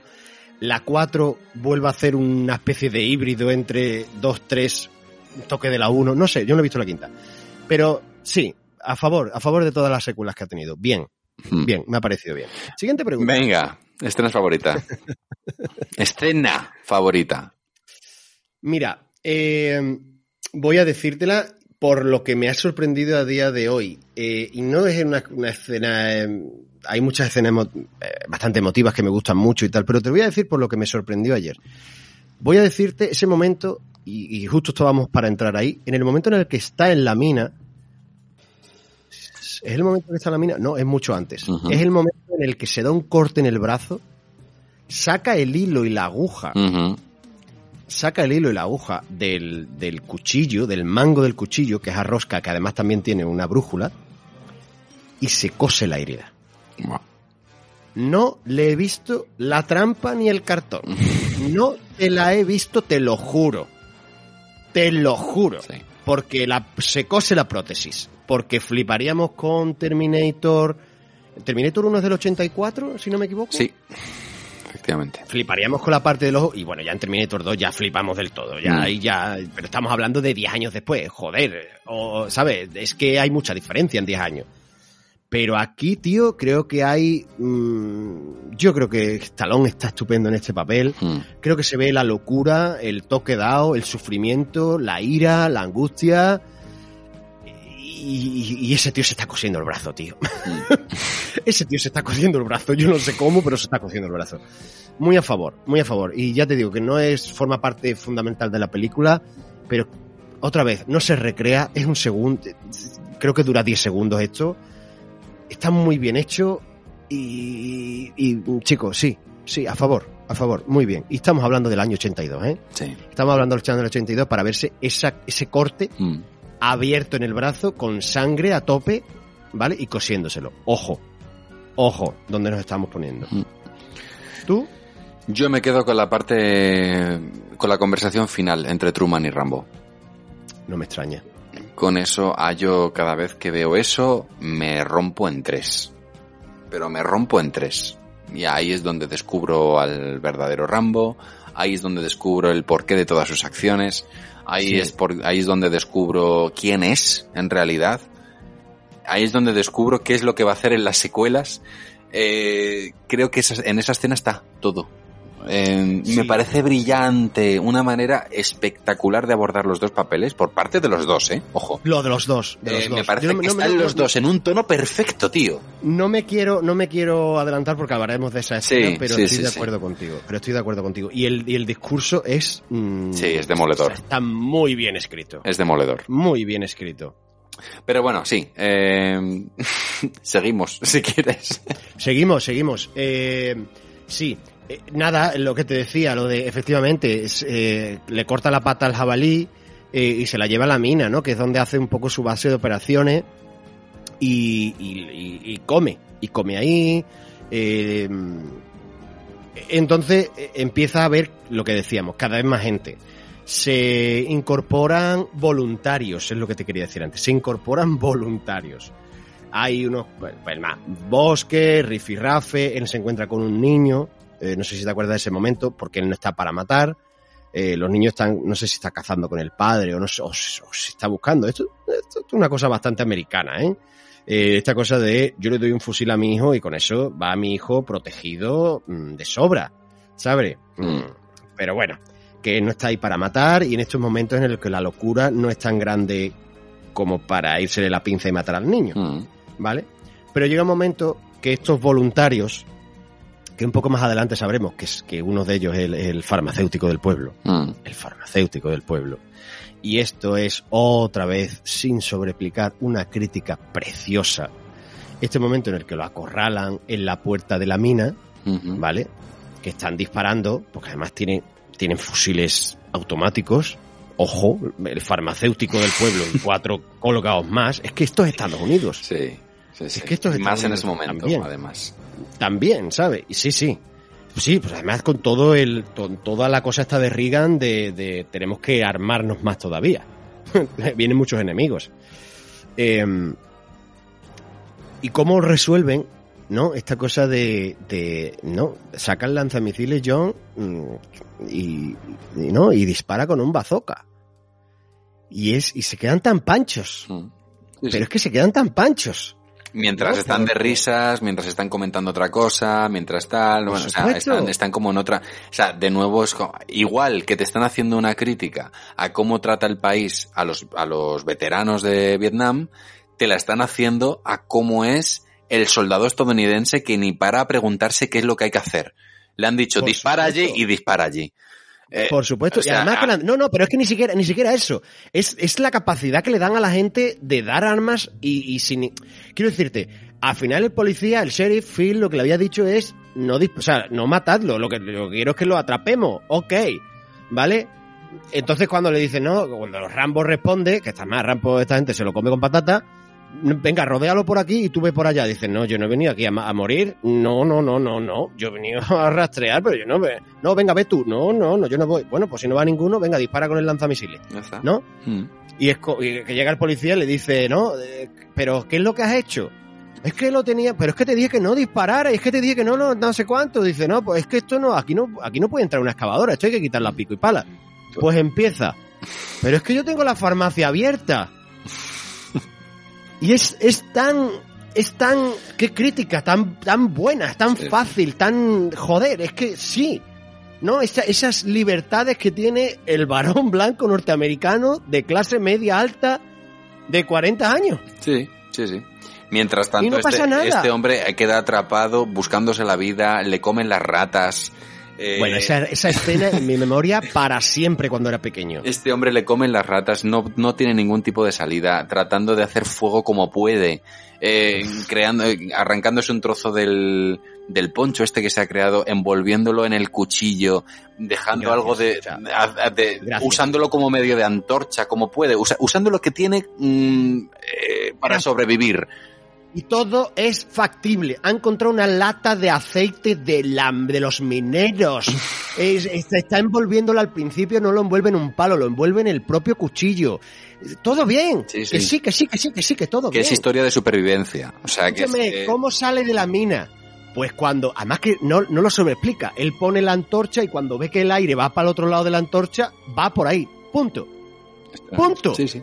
Mar- maravilla, tío. De verdad, no, de, verdad, maravilla. Y mientras se da una, otra de las conversaciones más top Sí.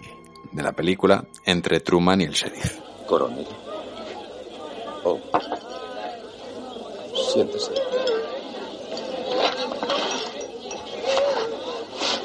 Eh, señorita, por favor, póngame una copa. Hola, Sheriff. Y el sheriff, no sé. A mí tráigame una cerveza. Muy bien. Si me he pasado de la raya, le ruego, le ruego que me disculpe. Ahora ya no tiene demasiada importancia, ¿no cree? No, supongo que no. Me siento... Me siento como si... Como si le hubieran quitado el caramelo de la boca. Quería acabar con ese chico. Hubiera dado cualquier cosa por hacerlo. No está bien que un sheriff diga eso. Son situaciones difíciles. En Vietnam, Rambo y yo también pasamos por eso.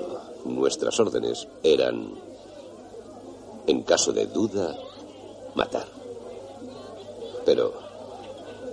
¿Qué diablos? Usted es civil. Por las noches, después de su trabajo, vuelve a su casa. Su mujer le está esperando en el jardín. No tiene por qué entender a la gente como Rambo. ¿Y qué me dice de usted? ¿Cómo entiende usted todo esto?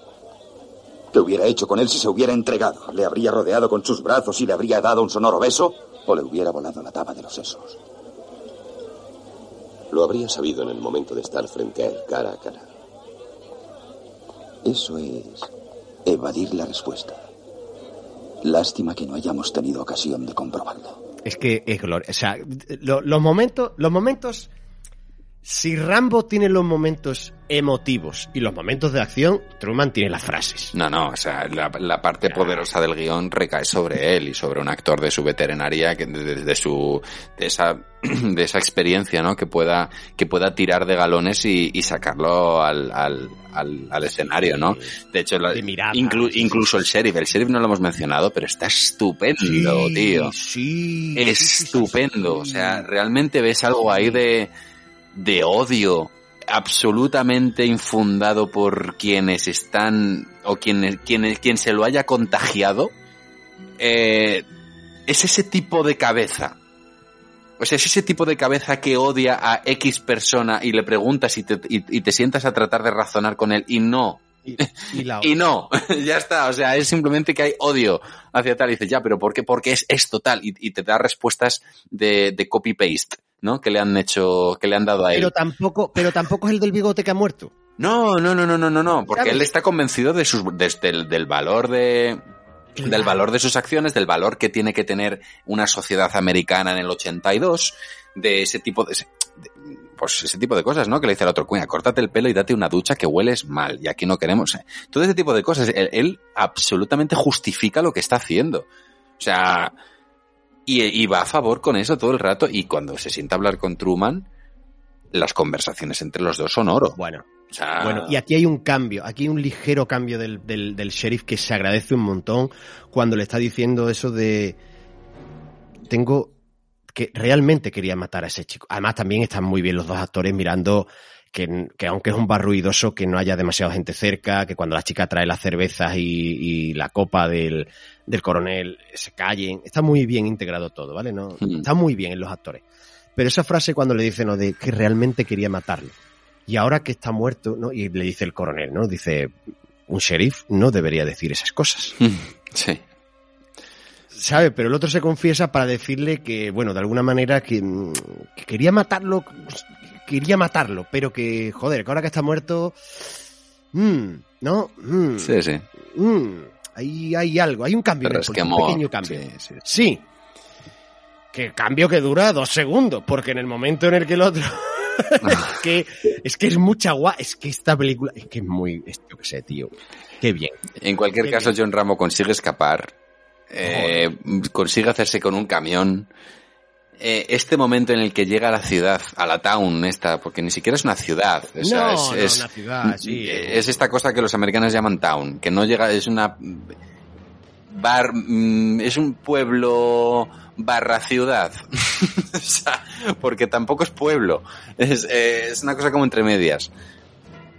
Y ese momento en el que llega y empieza a eh, explota la gasolinera porque Rambo está ya desatado. O sea, es Se lleva las, la, la ametralladora con las, con las cartucheras, Sí, ¿no? La de cartuchos. Y ahí es donde entiendes esta cosa que quería tratar al Pacino, ¿no? Esta cosa de, de llevarlo ya a la locura. De alguien que es capaz de hacer todo esto hacia donde se le ha forzado tanto que ya no mide. Que ya no mide y ya revienta una gasolinera y ya es voy a haceros daño. ¿Sabes? Sí. Y voy a, y voy a causar realmente caos. Porque es lo que sé hacer. Y alguien que llega hasta ese punto ya está totalmente desquiciado. Ya está, sí, se, han- sea, se- se han pasado de la Ya raya, está, sí. ya se han pasado la radio con él y ahora, ahora solo lo que sabe es- lo que sabe hacer es atacar. Porque claro, porque es que hasta ahora mismo se estaba defendiendo. Claro, Se está, estaba defendiendo, ahora ya está atacando. Mm, Entonces, claro, ese momento en el que ya, ya Ram- Rambo llega a la ciudad y empieza a atacar y empieza ya a poner realmente en apuros a, a todo el cuerpo de, de comisaría, Claro. es un momento tenso, ¿eh? Porque además, que a este tío se le haya ido la cabeza no significa que vaya a lo loco con una ametralladora por mitad del pueblo. No, No, no, no. Este tío, Es este tío ha hecho explotar el camión. del camión la gasolinera y todos los coches que había. Por lo tanto, esa parte del pueblo está cerrada. Claro. Justo después se va a, al- a la, a la- hasta la tienda de armas, ¿vale? Reúne un montón de munición en, en el centro, más, más, no sé si es gasolina o aceites o lo que sea, y prende fuego, ¿no? Con la pólvora, además. Eh, dis- bueno, disparos explotando las balas y explosión, ¿vale? Confusión. Después de eso, a las líneas eléctricas. Oscuridad. Es brutal. Es brutal, Es brutal. cómo va acorralando al policía, ¿no? Que hay un momento en el que el sheriff, otra vez, que, que ya está tocado otra vez, de, de- ya está con la rabia de querer matarlo, se encuentra con Truman un momento dado y le dice, no, dice, usted lo sabía. Usted sabía que estaba vivo. Dice, lo sospechaba. que es como el otro y va a muerte, ¿no? Y se sube en la azotea de la comisaría de policía y él mismo, digamos que, claro, en una posición alta, ni eso le vale. Ni Claro. eso le vale contra Rambo. De hecho, es, es maravilloso este momento de juego de gato y ratón que tienen el sheriff y Rambo, de uno subir a la azotea, el otro bajar, el otro se da cuenta de que está arriba, dispara con la ametralladora, le atraviesa las piernas un con, con la- Oh. o sea, eso es, el otro cae sobre los cristales. Este momento en el que Rambo está, puede, y está a punto de matar al sheriff.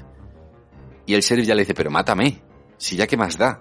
Acaba con esto, sí, sí, sí. Acaba con esto y da- dame una, vamos, se le ve, ¿no? Esta cosa de dame una muerte digna, no me vayas a dejar paralítico encima.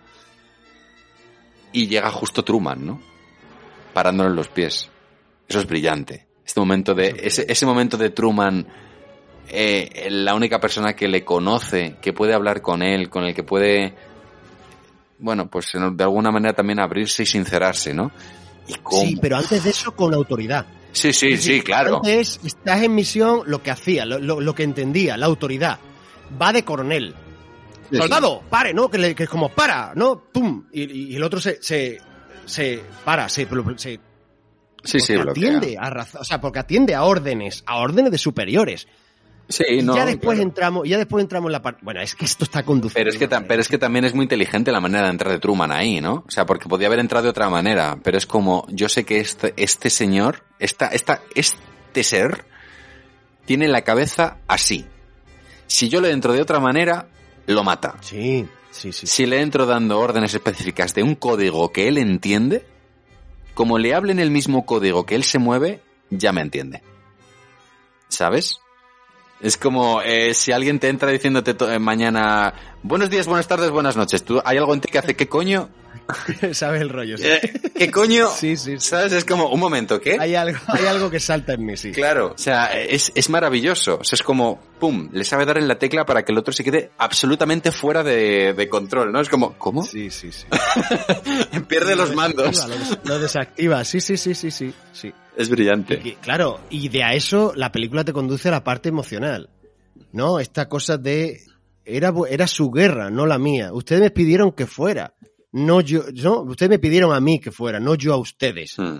Y todo este discurso de Rambo, que creo, de verdad, si no lo habéis visto, creo que hay que darle una oportunidad en versión original. Sí, sí, sí. Hay que darle Eh, una creo que hay que darle una porción, una, una, yo creo que hay que dársela. El doblaje está estupendo, ¿eh? creo que es de Ricard Sí. Solans también, de nuevo, Sí. que hace poco lo hablábamos con, con Scar. Eh, pero, pero aquí, pero el, el- lo que hace Stallone es, es brillante. Sí. De hecho, me gustaría que lo pudiésemos escuchar un segundo, por favor. Look at this bar inside gone. And this kid comes up. This kid carrying a shoe shine box. And he says, uh, shine, please, shine. I said, no. And he kept asking, yeah. And Joey said, yeah. And I went to get a couple of beers. And the, the box is wired. And he opened up the box. Fucking blew his body all over the place. He's laying there and he's fucking screaming. There's pieces of him all over me. Just like, like this. And I'm trying to pull him off, you know. And it's my friend that's all over me. He's got blood and everything. And I'm trying to hold him together. I put him together. His fucking intestines keep coming out. And nobody would help. No one helped me saying, please, I want to go home. I want to go home. He keeps calling my name. I want to go home, Johnny. I want to drop my Chevy. I said, well, what? I can't find your fucking legs. I can't find your legs. Years. Every day I have. Sometimes I wake up, I don't know where I am. I don't talk to anybody. Sometimes a day. Es que es lo que os decimos. Hay, hay Está lleno de matices, hay un, hay un, hay un, hay un discurso aquí escrito, Sí, pensado. fibra. Y lo que comentaba antes, aquí es donde yo realmente veo a Rambo, ¿no? O sea, es donde realmente ves al, a la persona que hay detrás de todas estas acciones que está cometiendo, de este animal enjaulado, del, de este animal tratando de defenderse. A mí, a mí hay un momento, yo, yo sé que todo el mundo, porque además también eso hizo, eso hizo mucho devaluar este, este discurso, esta cosa que hacía este imitador Santiago. Oh, sí, sí, sí, sí. sí. No, El no siento las piernas, Truma, ¿no? No me siento las piernas con el truma, ¿no? Hay una parte en la que él habla, ¿no? De, de que estaba con el compañero y que el niño mm, se inmoló y, y no, y no encontraba los intestinos y no encontraba sus piernas y no sé qué, no sé cuánto. Que es una parte durísima. Pero a mí hay una parte que, que, me, que me ha tocado mucho esta última vez que la he visto de él cuando no le dice lo de eso que te he dicho al principio de broma, ¿no? De, de yo allí conducía aviones, yo allí llevaba gente, yo eh, era alguien y vengo aquí y no me dan trabajo ni de limpiacoches. Sí. Es, esto es, esto es demoledor, tío. Sí, pues- demoledor. Pues lo que hablábamos antes, que tiene que ver con esta cosa de, de, de un país que te ha dicho que te iba a prometer tal, cuando tal, y de repente es- te da la espalda y te olvida. Y quedas absolutamente apartado. Y es como, pero vosotros me dijisteis que si yo hacía esto, y de hecho, hay gente que creyó en esos valores y que creía en esos valores, y que, bueno, insisto, que a otra gente a la que sí que le fue bien, pero ¿qué pasa con los que no? Sí, Claro. la recompensa. ¿Y qué pasa con la gente que volvió con serios problemas psicológicos y físicos? Claro, es que también te- tenemos que pensar una cosa. Es que en Estados Unidos, y esto, esto parece una cosa baladí, y no lo es. En Estados Unidos, si no tienes dinero, te mueres. Hmm. Quiero decir, si no tienes dinero y tienes una enfermedad, te mueres. Esto, mm, un ejemplo muy sencillo y muy rápido, lo podéis ver en, en, en la película Mejor Imposible, Mm. en el que el personaje de, de la hija de, del hijo de Helen Hunt no, no, no vive bien porque no puede pagarse los medicamentos de la alergia. ¿Vale? Y no, no tiene una infancia por no tener esos medicamentos. Pero es que en Estados Unidos, si tú vuelves, eres un veterano de guerra y algo te pagan, pero no te lo pagan todo. Y si eres minusválido porque has venido con secuelas graves, te dan. Mm. Claro, claro. Te dan por saco, quiero decir. Sí, además vienes con estrés postraumático, te dan morcilla. Mm. Lo que tienes son los, los grupos estos, eh, como los de Alcohólicos Anónimos y este tipo de cosas, donde tú te paras a hablar con la gente y tienes un sitio para hablar. Pero lo que se dice un tratamiento psiquiátrico psicológico, mm, hmm, regu, Mm. regu. Al final, al parecer, hubo un final alternativo que se grabó, pero que fue descartado, ¿vale? Eh, en la cual Rambo se suicidaba, ¿vale? Él estaba en la estación esta de policía, el coronel entra para sacarlo de su miseria, Rambo dice esto de sé que tienes una pistola ahí debajo de tu chaqueta, tú me creaste, ahora tú tienes que matarme, y saca el arma. Pero bueno, eh, Truman no puede hacerlo, por supuesto, y así que es Rambo quien extiende la mano y aprieta el gatillo. Eh, en un principio, esa era la escena que se había acordado, ¿vale? Que, que se quedaba. Lo que pasa es que Stallone, pues efectivamente, como hemos dicho al principio, pues no, no le gustaba. Eh, dijo esta cosa de todo lo que le hemos maltratado durante toda la película y ahora lo vamos a matar. Mm, Le han, se ha tirado por un árbol, le han torturado, le han, eh, han abusado de él eh, y ahora al final muere. ¿Sabes qué pasa? Que eso sí hubiera sido la crítica. Eso hubiera completado la crítica. Claro, claro, efectivamente. Pero, pero por eso también Reagan lo coge como ejemplo, ¿no? De, Claro. de, de lo que, de lo que no vamos a volver a hacer. Eso es. Entonces, bueno, es verdad que el director, que es Kotchev, ¿no? Eh, dijo esta cosa de... Hay una frase suya que es muy famosa de los finales tristes son finales intelectuales. Los finales felices son finales populares. es verdad. Eh, Es verdad. y hay una cosa que dice, y de populismo, Stallone eh, parecía tener un posgrado. ¿Sabes? O sea, es verdad que, y además hay, hay una entrevista de él muy graciosa, ¿no? Que le dice, algo que me sorprendía mucho de Sylvester Stallone para lo joven que era y para la, entre comillas, poca experiencia que tenía en el mundo del cine, a pesar de que ya venía de haber ganado un Oscar, hacía muy poco, relativamente poco, con, con Rocky, ¿no? Pero hay algo que él que, que dice de Stallone que dice, sabe perfectamente qué es lo que quiere ver la audiencia y qué es lo que no quiere ver. Y yo como director, y yo como director nunca he tenido eso. Entonces, hay un punto en el que yo me senté a escuchar qué es lo que tenía que decir el Sylvester Stallone, que es cierto que no se llega a completar la crítica con ese final. Sí. Pero es cierto, por otro lado, que, claro, mm, lo que ha venido después no se le puede negar que tenía razón Stallone. Claro, claro, claro. Si estamos hablando, si estamos hablando de la parte de crítica social que tiene esta película, obviamente se quedaría coja, bueno, coja, un poquitín corta ahí.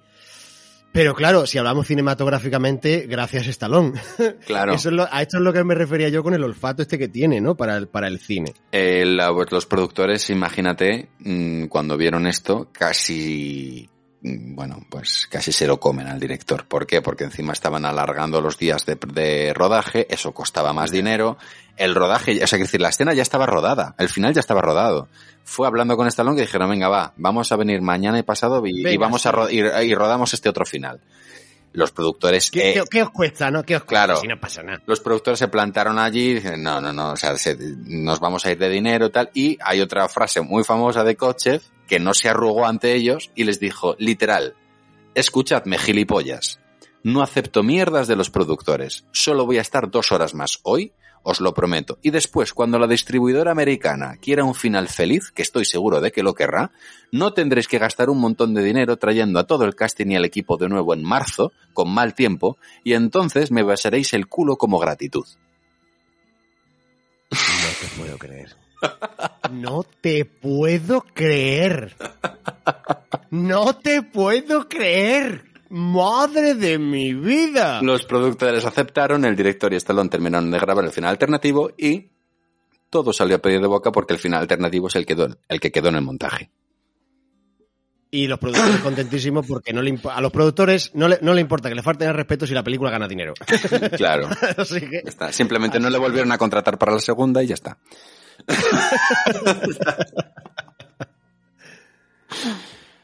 Eh, tremendo. Yo es que... es eh, una fantasía. no sé. Es una fantasía. Yo mm, ya te digo que, que- que con los años con los años he llegado a valorar esta película mm, y ponerla por encima de las demás, que disfruto mucho de, de lo que me ofrece Rambo 2, Rambo 3, Rambo 4, no he visto la quinta, la veré. Mm, Lo disfruto mucho. Eh, sé lo que me vende, sé lo que me da y lo disfruto, pero el pozo que me deja esta película, lo que me mueve esta película por dentro, la, lo que te he dicho, ¿no? La concisión al hablar, el lenguaje cinematográfico, mm, para mí está por encima. Sí, lo está, lo está, está muy por encima. En cualquier caso es una película que se disfruta muchísimo. Eh, se disfrutó en su día, se yo la disfruté muchísimo cuando la vi. La sigo disfrutando muchísimo a día de hoy. Y es, en general, insisto, me parece una grandísima película. Y súper disfrutable de ver. Hay una anécdota que a mí me Sí. gusta mucho y, y creo que alguna, no sé si la he contado alguna vez en Nakatomi, pero me gusta mucho contar. Yo esto la, la- además no lo hemos contado, no hemos contado cómo llegamos a esta película y me parece que podemos, que podemos cerrar un poco con esto. Venga. Yo esta película eh, la vi con mi abuela. Ah, es verdad, no, no hemos contado esta, no hemos contado esta, es verdad esta pregunta. Vale, ve, me parece una buena forma de errar. Con tu abuela. Bueno, tu abuela que, que es muy cinematográfica. Eh, yo esta película la vi con mi abuela. Mi abuela no, no, no tenía ni idea de qué era Rambo. No, pero, pero me parece un grandísimo ejemplo de lo que es esta película, ¿vale? Vale. No tenía ni idea de lo que era Rambo. Eh, fue a empezar la película y se quedó absolutamente enganchada de la trama. Absolutamente enganchada de, de qué es lo que pasaba con él. Y recuerdo muy bien eh, estas frases porque mi abuela no paraba de repetir durante toda la película, pero pobre chico que le dejen en paz. Amo a tu abuela, te lo juro. Pero Pobre pobre, pero pobre chico que le dejen en paz. ¿Qué tienen contra él? Durante todo el rato yo no hacía más, yo gozaba la película lo más grande porque veía a mi abuela entregadísima con Rambo. O sea, eh, me parecía, me parece un, un ejemplo perfecto de lo que es esta peli, ¿no? De, de lo que, de quien no haya visto Rambo, por, o, quiero decir, quien no haya visto esta película, acorralado, quiero decir, quien no haya visto acorralado porque tenga, eh, bueno, pensamientos sobre lo que, de lo que puede ser, ¿no? O, o ciertos clichés, o no, es que pasaba con Rocky, ¿no? Que Sí, no, no. vais a ver una película de boxeo. Claro, no, es como, no, es que yo no soy de ese tipo de cine.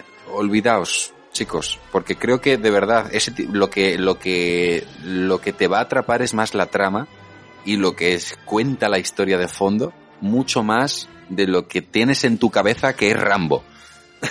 y vas a entender y se va a entender por qué Rambo es un icono. Estoy muy de acuerdo. Yo te voy a contar dos cositas. La primera es que hoy en día asociamos el nombre de Rambo a, a como a un héroe, ¿no? Mm. Y le puso Rambo, el escritor del libro, porque era la marca de manzanas que le gustaba a su mujer. sí, Manzanas Rambo, ¿vale? maravilla. Eso por un lado, eso por un lado. Por otro lado, te tengo que contar cuándo vi yo esta película y así cerramos, ¿vale? Si te parece. Yo la, a esta película llego por el, no sé si videoclub, videocomunitario, pero una de esas dos, porque además la dueña del videocomunitario es la dueña del videoclub del pueblo, del primer videoclub. Entonces la veo con mi padre. Yo veo con mi padre, pero como te he dicho, veo primero Rambo 2, Ujú. ¿vale? Después veo esta. Yo de pequeño, eh, para mí era, o sea, el impacto fue la escena de las ratas. La escena de las ratas. O sea, para mí eso era, mm, yo, era un miedo atroz. Esa cosa de estar encerrado en la mina, eh, las ratas saltándole, toda esa movida, ¿vale? Eh, y quiero cerrar con una película que yo veía en ese primer videoclub, que vi con mi padre, que la alquilamos, que recuerdo que la tenían tanto en VHS como en beta. Fíjate el recuerdo a dónde me estoy yendo. Porque ese primer videoclub, después lo, lo movieron de sitio, pero ese primer videoclub tenía varios estantes. Uno era para el VHS y el otro era para el beta, para los vídeos beta. ¿vale? Y había una, había una que al igual que Hotshot 2, Oh, qué maravilla. ¿vale? Ironiza y satiriza esta y caricaturiza esta película. Por cierto, que tener al mismo con el Truman. Gracias. Es, es- es Gracias. una fantasía eso. ¿Vale? Esta película también tiene otra, y voy a decir, lo voy a decir claramente, otra película de cachondeo sobre el personaje de Rambo que es Johnny Tango Rambo. ¿Vale? Yo esa película la he visto una vez en mi vida. Tengo recuerdo de que es una película de cachondeo al estilo de, de los albóndigas, los porquis. Este, no recuerdo bien, ¿eh? Pero de este rollo, de cachondeo. ¿Vale? Sobre, no sé si era un hijo secreto de Rambo. No lo Madre sé, mía, de mi vida y mi corazón. ¿Vale? ¿Dónde me estás llevando? Pero te prometo, te prometo que la voy a intentar ver estas navidades con mi padre y cuando la vea, ¿vale? Cuando saquemos este programa voy a tuitear sobre esto una vez vista y te voy a decir que me ha parecido Johnny Tango Rambo. Qué maravilla, de verdad te lo digo. Bueno, yo antes de finalizar me gustaría recordaros que eh, aquí mi amigo Alfredo y yo vamos a estar en directo el 3 de febrero.